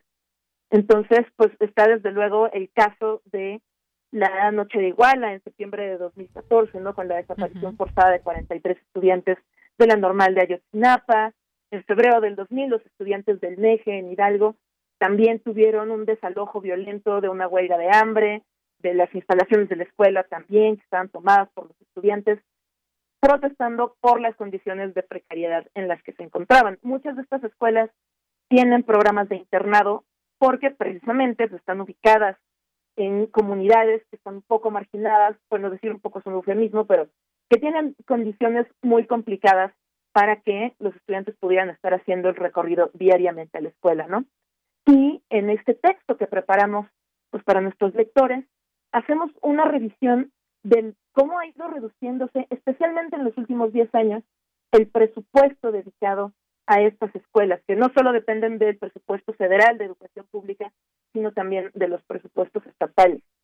Entonces es, es un tema que pues sí, coyunturalmente tiene mucho que ver con esto que está sucediendo en Chiapas, pero también nos permite ver este contexto más amplio sobre cómo han ido cambiando las condiciones, y no para mejorar las condiciones de estas escuelas, que pues en los últimos tres años, con la administración actual del presidente López Obrador, se les ha prometido que serán reforzadas, que recibirán más presupuesto, que, que encontrarán una nueva estrategia para reforzarlas y para mejorar su nivel académico, pero siguen en espera de que se muestren los resultados de esta situación. Así es, Marcela, pues sin duda un tema muy muy amplio porque esta historia de estas escuelas normales rurales pues también ha tenido que enfrentarse a una historia de resistencia contra la precariedad, el olvido que ha quedado pues al descubierto y hemos visto, eh, mencionabas eh, pues ese tema de la noche de Iguala, esta escuela también, Isidro Burgos, eh, a través de distintos documentales que hemos podido ver también, pues esa realidad que se vive físicamente como escuelas, todas las carencias que se tienen y que para muchos jóvenes estudiantes es la única opción que tienen para, para estudiar eh, cercana, a veces lejana, pero a veces también cercana a sus comunidades. Y bueno, pues sin duda es importante conocer qué está pasando y qué pasa también cuando llega un gobierno, cuando pues muchas veces se hacen esas eh, promesas que aún no acaban de cumplirse o que simplemente pues se necesitaría un plan muy específico para que para que resurjan, digamos, estas escuelas normales. Así es, Deyanira, precisamente en 2018 se cumplieron 10 años del cierre del plantel del MEGE en Hidalgo y en diciembre de ese año, recién, recién se toma de protesta, el presidente López Obrador acudió a las instalaciones de esta escuela normal rural, o de lo que era esta escuela normal rural, que ahora es una universidad politécnica, y le prometió a la comunidad que estarían reabriendo la escuela, ¿no? Para, pues, que todos los aspirantes de la zona pudieran entrar a ella. Sin embargo, pues no es algo tan sencillo, ¿no? Hay todo un tema ahí. ya tiene 10 años ubicada ahí otra universidad, entonces, ¿qué se hace, no? Se reubica la nueva universidad para poder darle las instalaciones originales a la otra escuela. Es decir, son situaciones muy complejas que, por supuesto, se enmarcan en la de por sí compleja situación del campo mexicano, que, vaya, si, si bien podemos recordar que es casi un lugar común, un cliché, decir que el campo en México está abandonado, está olvidado por los gobiernos, pues parte de ese olvido, de esa negligencia de tantas administraciones hacia el campo está en estas escuelas, que a fin de cuentas no solamente impacta en los estudiantes de las licenciaturas que se imparten en las escuelas normales, sino que por la misma naturaleza de estas escuelas, específicamente de las normales rurales, pues ahí se forman los profesores y las profesoras que irán a las escuelas de estas mismas comunidades. Entonces, al dejar olvidadas las normales rurales, también prácticamente se está dejando olvidada la preparación de educación básica de estas regiones. Entonces es un problema complejo con muchas aristas y bueno, lo que hemos visto en esta administración además es sorprendente porque es donde se han dado los, la reducción de presupuestos más significativa a principios de, más bien a finales del año pasado, en 2020, cuando se planteó el proyecto de presupuesto de egresos federales para el 2021, se manejaba una cifra ínfima de 20 millones de pesos para atender a estas escuelas en todo México, no solo a las normales rurales, sino a todas las escuelas normales que hay en el país, que son más de 270. Sin embargo, pues ahí una vez más hubo resistencia, un movimiento de parte de la Coordinación Nacional, el Consejo Nacional de Autoridades de Educación Normal, que pues buscaron que se rectificara este presupuesto y al final el asignado fue de 170 millones de pesos, pero sigue siendo apenas menos de la mitad del presupuesto del año anterior. Entonces, ha sido complejo. Es un tema, vaya, desde el punto de investigación es un tema fascinante porque cada vez que le rasca uno van saliendo más cosas sorprendentes, pero por supuesto desde el tema humano, desde el tema social, es bastante complejo y muy preocupante. Así es. Bueno, pues Marcela, muchas gracias por hablarnos de este tema y veremos qué sucede en los próximos años, porque hay, hay promesas y hay pues establecido una posibilidad, pero pues la realidad es la que se tiene en este momento. Es un tema que queda abierto para seguir observando qué es lo que sucede y se le da, si se le da la atención necesaria para que estos espacios sigan abiertos estas escuelas normales rurales. Muchas gracias, Marcela. Muchas gracias, Deyanira. Muchas gracias a todos los que nos están escuchando y recuerden que pueden leer este y otros reportajes, bueno, este todavía no se publica, pero otros reportajes de Corriente Alterna en corrientealterna.unam.mx. Así es, ahí los leemos y ahí invitamos al público que también pueda conocer de estas investigaciones. Muchísimas gracias, Marcela. Muchas gracias.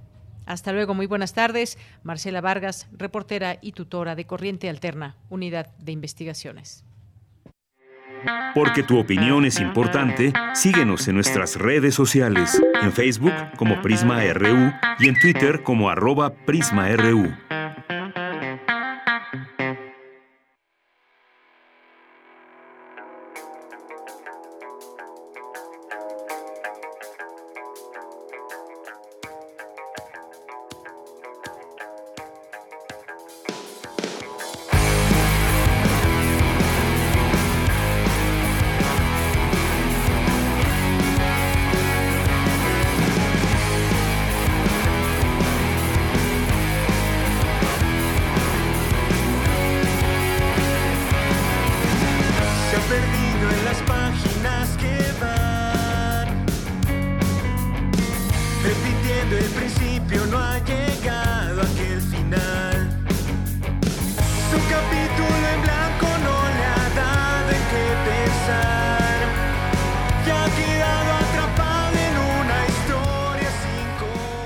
Pues así damos la bienvenida a Jesús Zamora, uno de los integrantes de este grupo, de esta banda de rock que estamos escuchando, vino el viernes. Jesús, ¿cómo estás? Muy buenas tardes. Hola, ¿qué tal? Buenas tardes, Deyanira. Un gusto estar por acá.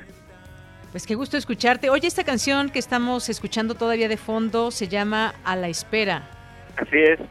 Y pues bueno, cuéntanos, cuéntanos todo acerca de esta, de esta banda que queremos conocer, quiénes la integran, eh, pues que nos definas un poco más esta música que ya escuchamos, que es de rock, eh, y que nos platiques también de la propuesta de este EP nuevo que tienen y sobre todo pues conocer ese, ese trabajo que ustedes como jóvenes hacen y aportan a la música. Claro que sí. Pues bueno, antes que nada, muchas gracias por el espacio. Y bueno, nosotros somos Vino el Viernes. Ahorita nada estoy yo. Mi nombre es Jesús Zamora y soy baterista y vocalista de la banda. Actualmente la banda está conformada por tres integrantes. En la guitarra está mi amigo Sergio Chávez y en el bajo está mi amigo Yael Morales. Nosotros nos conocimos hace ya casi siete años, más o menos. En agosto cumplimos siete años de habernos conocido. Coincidimos en la Prepa 6 de Coyoacán y desde ahí nos gustó mucho el rock, las mismas bandas, coincidíamos en esos gustos musicales y teníamos la idea de hacer una agrupación donde pudiéramos contar todas nuestras experiencias que teníamos al ser jóvenes y cómo las hemos afrontado al momento de ir creciendo hasta este momento. ¿Y, y cómo ha sido, eh, Jesús, cómo ha sido ese, ese camino, este camino de exploración musical y bueno, frente a un, un escenario que, pues bueno, tú sabes, es muy competido, hay siempre pues muchas eh, bandas que van emergiendo. ¿Cuál es la propuesta? ¿Cómo podemos, cómo podrías describir esta, esta música invitándonos al público que te esté escuchando? Claro, sabemos que hay muchísima música en México hay demasiada música, por solo decir aquí en la ciudad hay demasiada música. Obviamente también sabemos que el rock ya no es el género que está a la cabeza de lo que escuchamos actualmente, pero bueno, nosotros seguimos confiando en esta alternativa. Nosotros creemos que es muy importante el trabajo de la letra, ¿no? Realmente el rock es un género que se enfoca un poco más en el sonido, ¿no?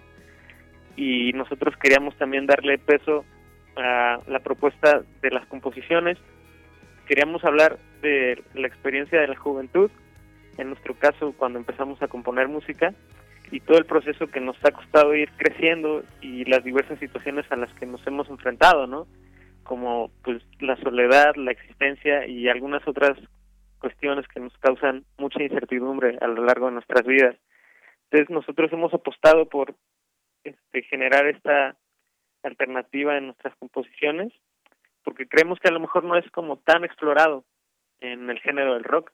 No digo que no lo sea, pero nosotros queremos ser parte de eso.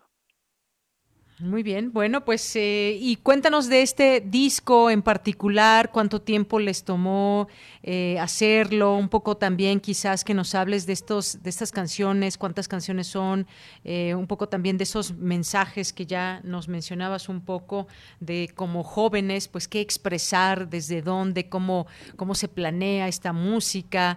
nos decías, tú eres, tú eres baterista y vocalista, ¿quién escribe las canciones? Cuéntame. Claro. Bueno, antes quería aclarar esta cuestión. Ahorita no estamos sacando un disco como tal, sino que hemos estado sacando sencillos, es Ah, decir, canción por canción, a lo, del 2020 para acá, ¿no? que empezamos esta tarea.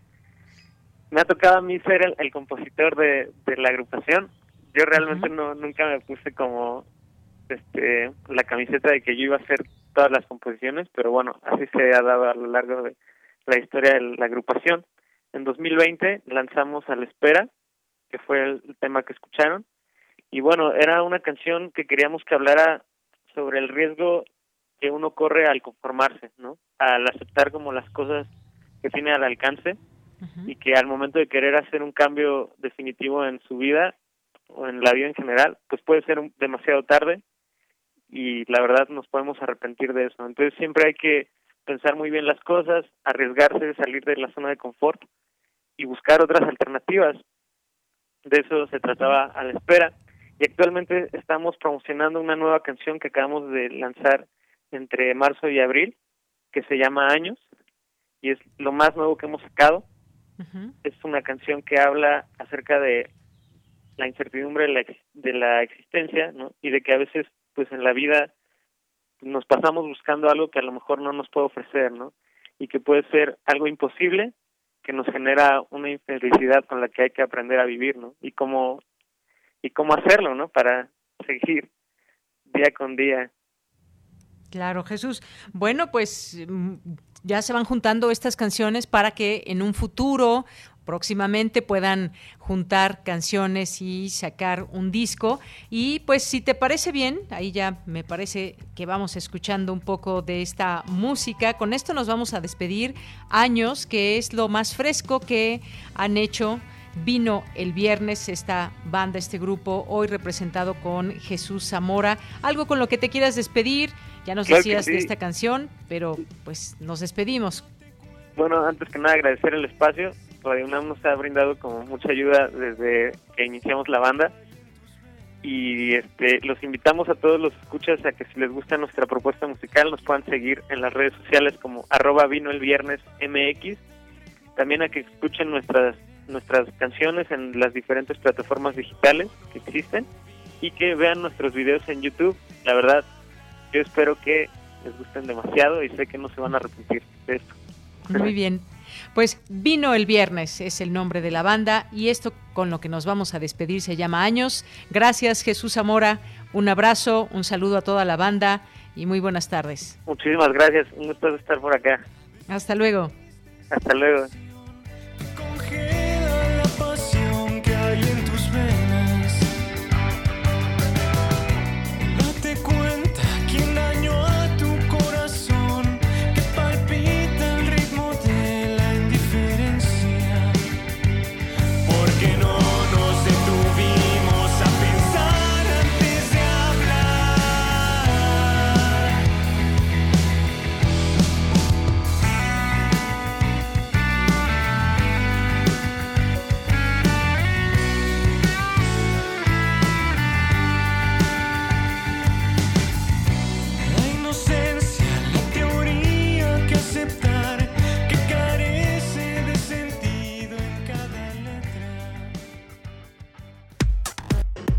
Prisma RU. Relatamos al mundo.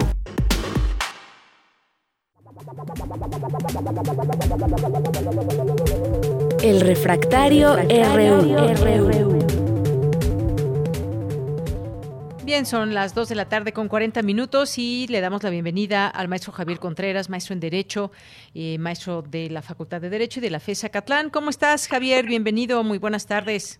Hola, ¿qué tal, Deyanira? Muy buena tarde para ti, para todo el amable auditorio de Prisma RU. Pues se nos termina la semana, pero no con ello las sorpresas y los vaivenes políticos.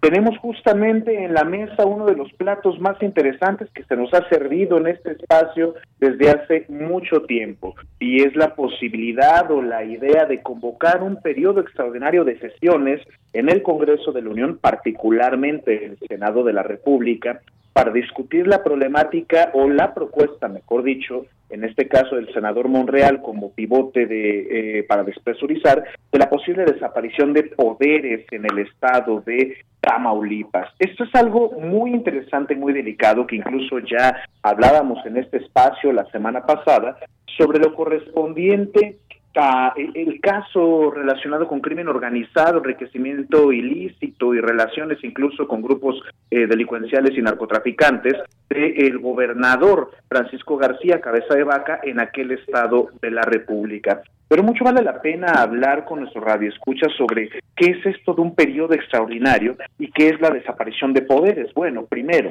ese Senado de la República, junto con la Cámara de Diputados, desde el 30 de abril de este año, han dejado de sesionar. Están en un momento que se llama receso legislativo.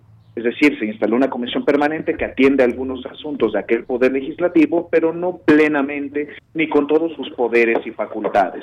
En tanto, esta comisión permanente puede convocar a un periodo extraordinario de sesiones a cualquiera de las dos cámaras o a una de las dos cámaras para que discutan temas de urgente resolución o que la propia comisión permanente acuerde que deben discutir. En este caso, la propuesta sería por parte del grupo parlamentario de Morena que se convoque al Senado de la República a una sesión extraordinaria para discutir la posible desaparición de poderes estatales de aquella entidad federativa, es decir, Tamaulipas. Ahora, vamos a ese segundo punto. Esta desaparición de poderes estatales es una facultad exclusiva del Senado de la República e involucra desaparecer los tres poderes, es decir, legislativo, ejecutivo y judicial. Sería remover inmediatamente de sus cargos, por decirlo de una manera muy simple, a las y los titulares de dichos poderes y que se convoca un proceso general de nuevas elecciones y en su caso nombramiento también del Poder Judicial del Estado vía su Tribunal Superior de Justicia. Aquí el tema concreto es la remoción del gobernador de Tamaulipas acusado de estos delitos. No obstante, el coordinador de la bancada de Morena en el Senado, el senador Ricardo Monreal Ávila, ha mencionado también una alternativa política que es buscar un acuerdo plenamente político con el todavía gobernador eh, Cabeza de Vaca para que pida licencia, básicamente que renuncie al cargo, y que entonces puedan proceder las pesquisas en su contra promovidas por la Fiscalía General de la República. Esta desaparición de poderes involucra algo muy severo en la historia política reciente del Estado mexicano. Así es, y bueno, pues eh, también todas estas eh, cosas que se dan a conocer, hay algunas propuestas, qué va a pasar, estamos a unos días de las elecciones, no puedo, no podemos dejar de ver esa sombra del tema político en todo esto. El presidente pues se ha sacudido esta, eh, pues este señalamiento de que esté, de que tenga metidas las manos en este proceso, y bueno, pues ya vimos que el, el Congreso de Tamaulipas pues presentó ya ante la Suprema Corte de Justicia de la Nación una controversia por esta orden de aprehensión contra el gobernador. Sienten que no está siendo respetado el fuero que ellos le dieron en una votación desde el Congreso local. En la semana, pues también se leyó los cargos o los señalamientos del FBI contra el gobernador de Tamaulipas y sus familiares. El caso es que, pues bueno, eh, por distintos motivos, el Congreso del Estado presentó ya este viernes esa controversia constitucional en la Suprema Corte de Justicia de la Nación, un caso que no no se ha cerrado, no está cerrado y pues bueno, se especulan muchas cosas que veremos qué es lo que nos trae la realidad, Javier. Incluso valdría la pena mencionar también a radio escucha lo siguiente. Ni siquiera tiene el grupo parlamentario de Morena los votos suficientes en la comisión permanente para convocar el periodo extraordinario de sesiones en el Senado. ¿Por qué? Porque se requiere una mayoría calificada. Morena no cuenta con esos votos hasta el momento para convocar a dicho periodo. Entonces, existen múltiples trabas para poder convocar al periodo y promover esta eh, desaparición de poderes y por otra parte estaría pendiente esta controversia constitucional, como bien señalas, promovida por el Congreso local del Estado de Tamaulipas para evitar no la desaparición, eso es un tema aparte, sino la orden de aprehensión contra el gobernador, puesto que se trata de un atropello al poder político propio de aquella Cámara de Diputados local. Muy bien. Bueno, pues Javier, siguiente tema, la nueva ley de la Fiscalía General de la República y el tema, el reclamo de las víctimas.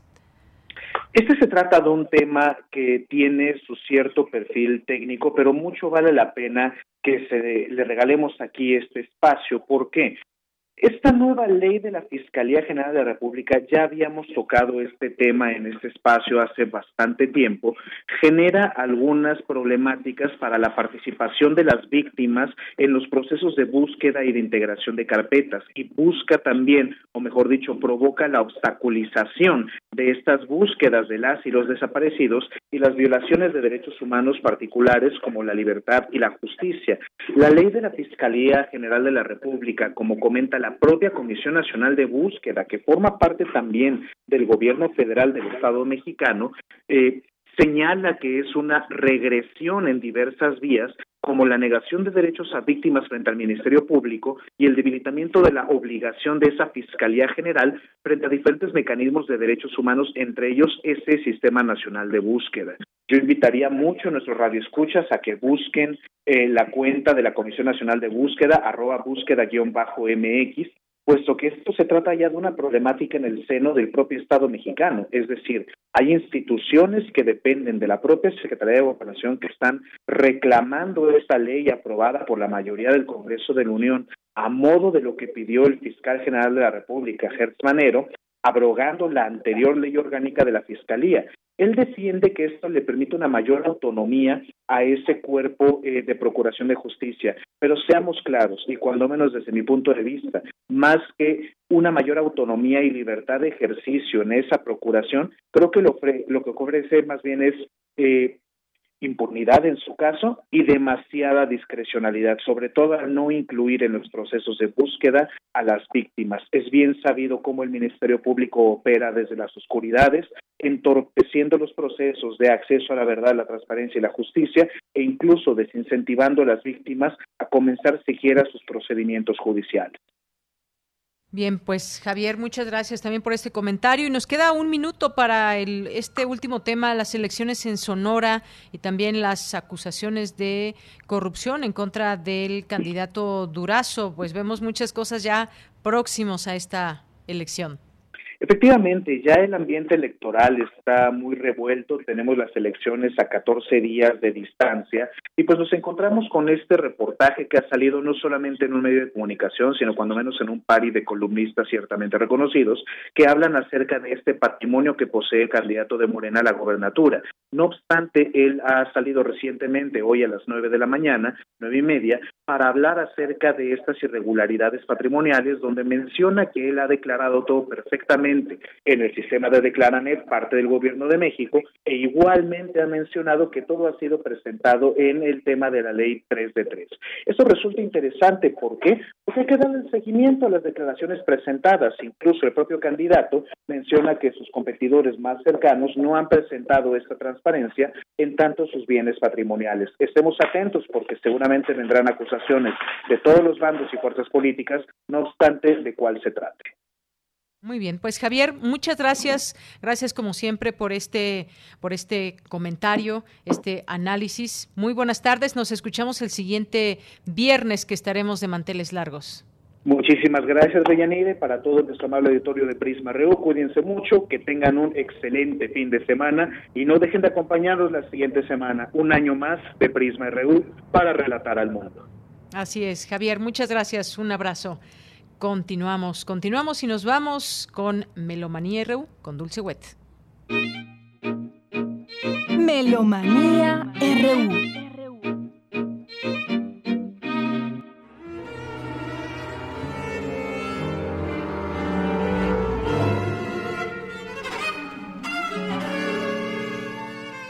buenas tardes, amigues melómanes de Prisma RU. Hoy tenemos cinco pretextos para escuchar buena música. Hoy, 21 de mayo, celebramos 82 años de vida de Heinz Holliger, oboísta, director y compositor suizo.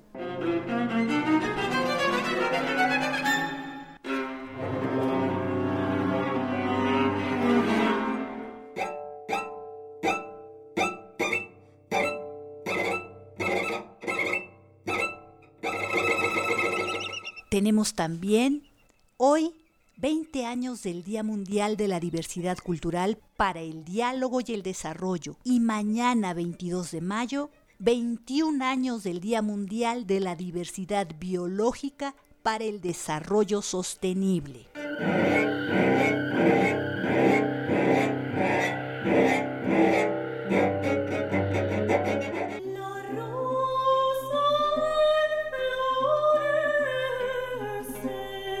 Mañana, 22 de mayo, recordaremos los 57 años ya de Rita Guerrero, su nacimiento en 1964, vocalista de Santa Sabina y vocalista soprano en el ensamble Galileo.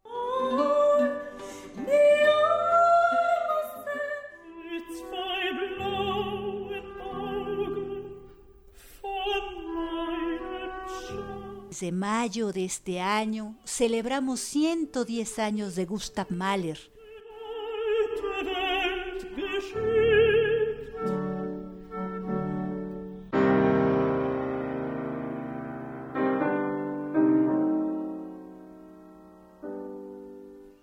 también el 23 de mayo, domingo, recordaremos 30 años sin el gran pianista alemán Wilhelm Kempf, fallecido el 23 de mayo de 1991.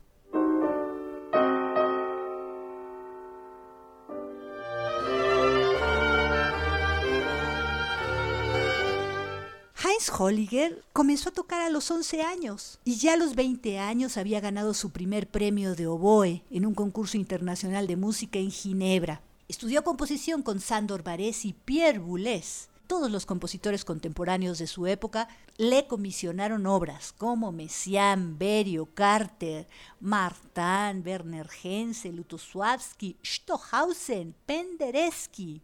Rostropovich convocó a todos con motivo del cumpleaños 70 del director de orquesta Paul Sager y él escribió una chacona para violonchelo solo. Estamos escuchando el adagio de una de las sonatas para oboe, fagot, contrafagot y bajo continuo de Jan Stima con Heinz Holliger en el oboe. Nos vamos con una obra suya compuesta hace 20 años en el 2001 para viola y pequeña orquesta con Tabea Zimmermann en la viola, la Orquesta de Cámara de Lausana y el propio Heinz Holliger dirigiendo.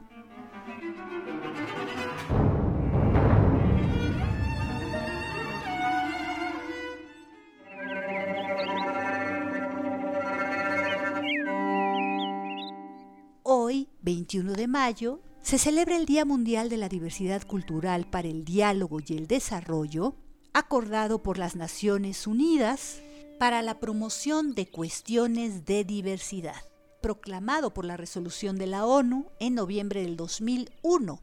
Este día es una oportunidad para ayudar a las comunidades a comprender el valor de la diversidad cultural y aprender a vivir juntas en armonía fue creado como resultado de la destrucción de las estatuas de Buda de Bamiyan en Afganistán hace 20 años en el 2001. Y mañana se celebra el Día Internacional o Día Mundial de la Diversidad Biológica, cuyos objetivos son el desarrollo sostenible de la Agenda de Desarrollo de las Naciones Unidas. Esta iniciativa tiene que ver también con la cooperación internacional, la biodiversidad, la agricultura sostenible, la degradación de la tierra, sequía, agua, salud, desarrollo sostenible, energía, ciencia, tecnología e innovación, intercambio de conocimientos y creaciones, resiliencia y adaptaciones urbanas, transporte sustentable, cambio climático, reducción de riesgos de desastres, bosques, mares, océanos, grupos vulnerables, incluidos los grupos indígenas, y seguridad alimentaria. Para ello estamos escuchando una pieza de Judith Shatin, compositora y directora, fundadora del Centro de Música por Computadora en Virginia, Estados Unidos, For the Birds, compuesta en 2005 para electrónica y violonchelo con Iracema de Andrade al violonchelo en un álbum titulado Voces electroacústicas producido en el 2014 por la intérprete.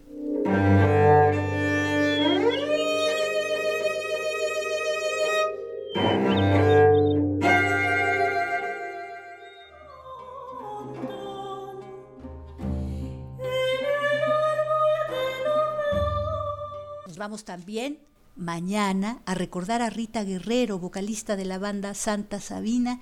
Falleció hace 10 años en 2011, pero nació un día como mañana de 1964. Ella desde temprana edad se adentró en el mundo de la música y la actuación y a los 10 años ya se inscribió en el taller infantil de música del Departamento de Bellas Artes en la Universidad de Guadalajara. Acá en la Ciudad de México representó como actriz junto a Ofelia Medina, Alejandro Reza, Ana Francis Moore en el teatro, pero también en Televisa. Y después de su participación en Santa Sabina, formó parte del ensamble Galileo, por eso estamos escuchando la música tradicional sefardí, la rosa enflorece. Con ella, en la voz, Alejandro Tello en el oboe, flautas de pico y cromorno, Manuel Mejía en el laúd renacentista, Leonel Pérez en el violonchelo, Iván San Berber en el clavecín.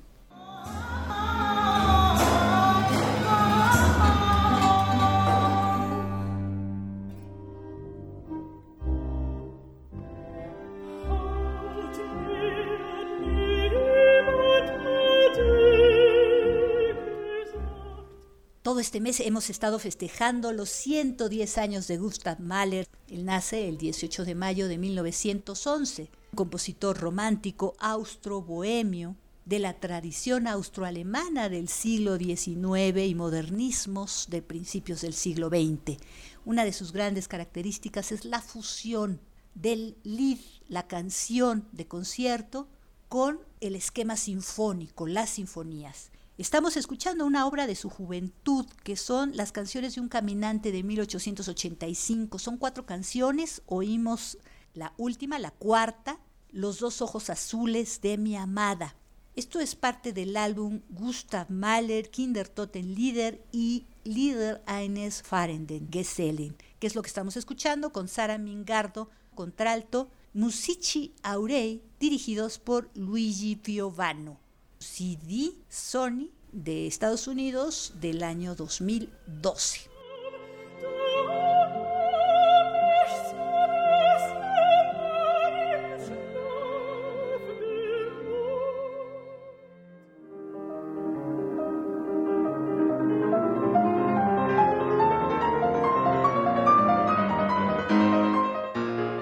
Y nos vamos también a recordar, como lo estamos haciendo este mes, a Wilhelm Kempf, nacido el 25 de noviembre de 1895 y fallecido el 23 de mayo de 1991 en Positano, Italia. Pianista alemán que desde muy pequeño empezó a improvisar y a todo mundo dejó con el ojo cuadrado, lo mandaron a estudiar historia, filosofía también a la Academia de Música de Berlín, porque era verdaderamente sorprendente sus habilidades. Destaca sobre todo por Beethoven y Chopin, por eso estamos escuchando el grave Allegro di molto e con brío, el número uno de la sonata para piano número 8 en do menor, opus 13 de 1798, llamada Patética de Beethoven en tres movimientos.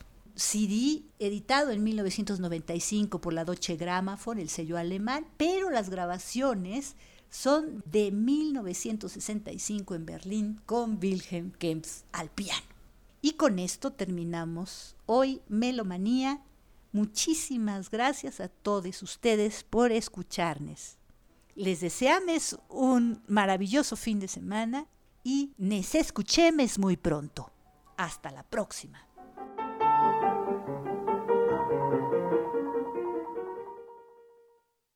Bien, pues llegamos al final de la emisión de este día viernes 21 de mayo. Nos escuchamos el próximo lunes en punto de la una de la tarde. Durante toda la semana, pues vamos a, estar dedicando pues nuestro espacio, como siempre, a ustedes y ya pues en el preámbulo del festejo que será el próximo 28, viernes 28 de mayo de Prisma RU.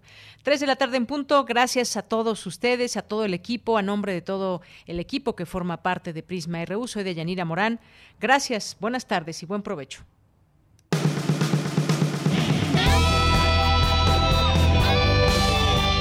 Prisma RU. Relatamos al mundo.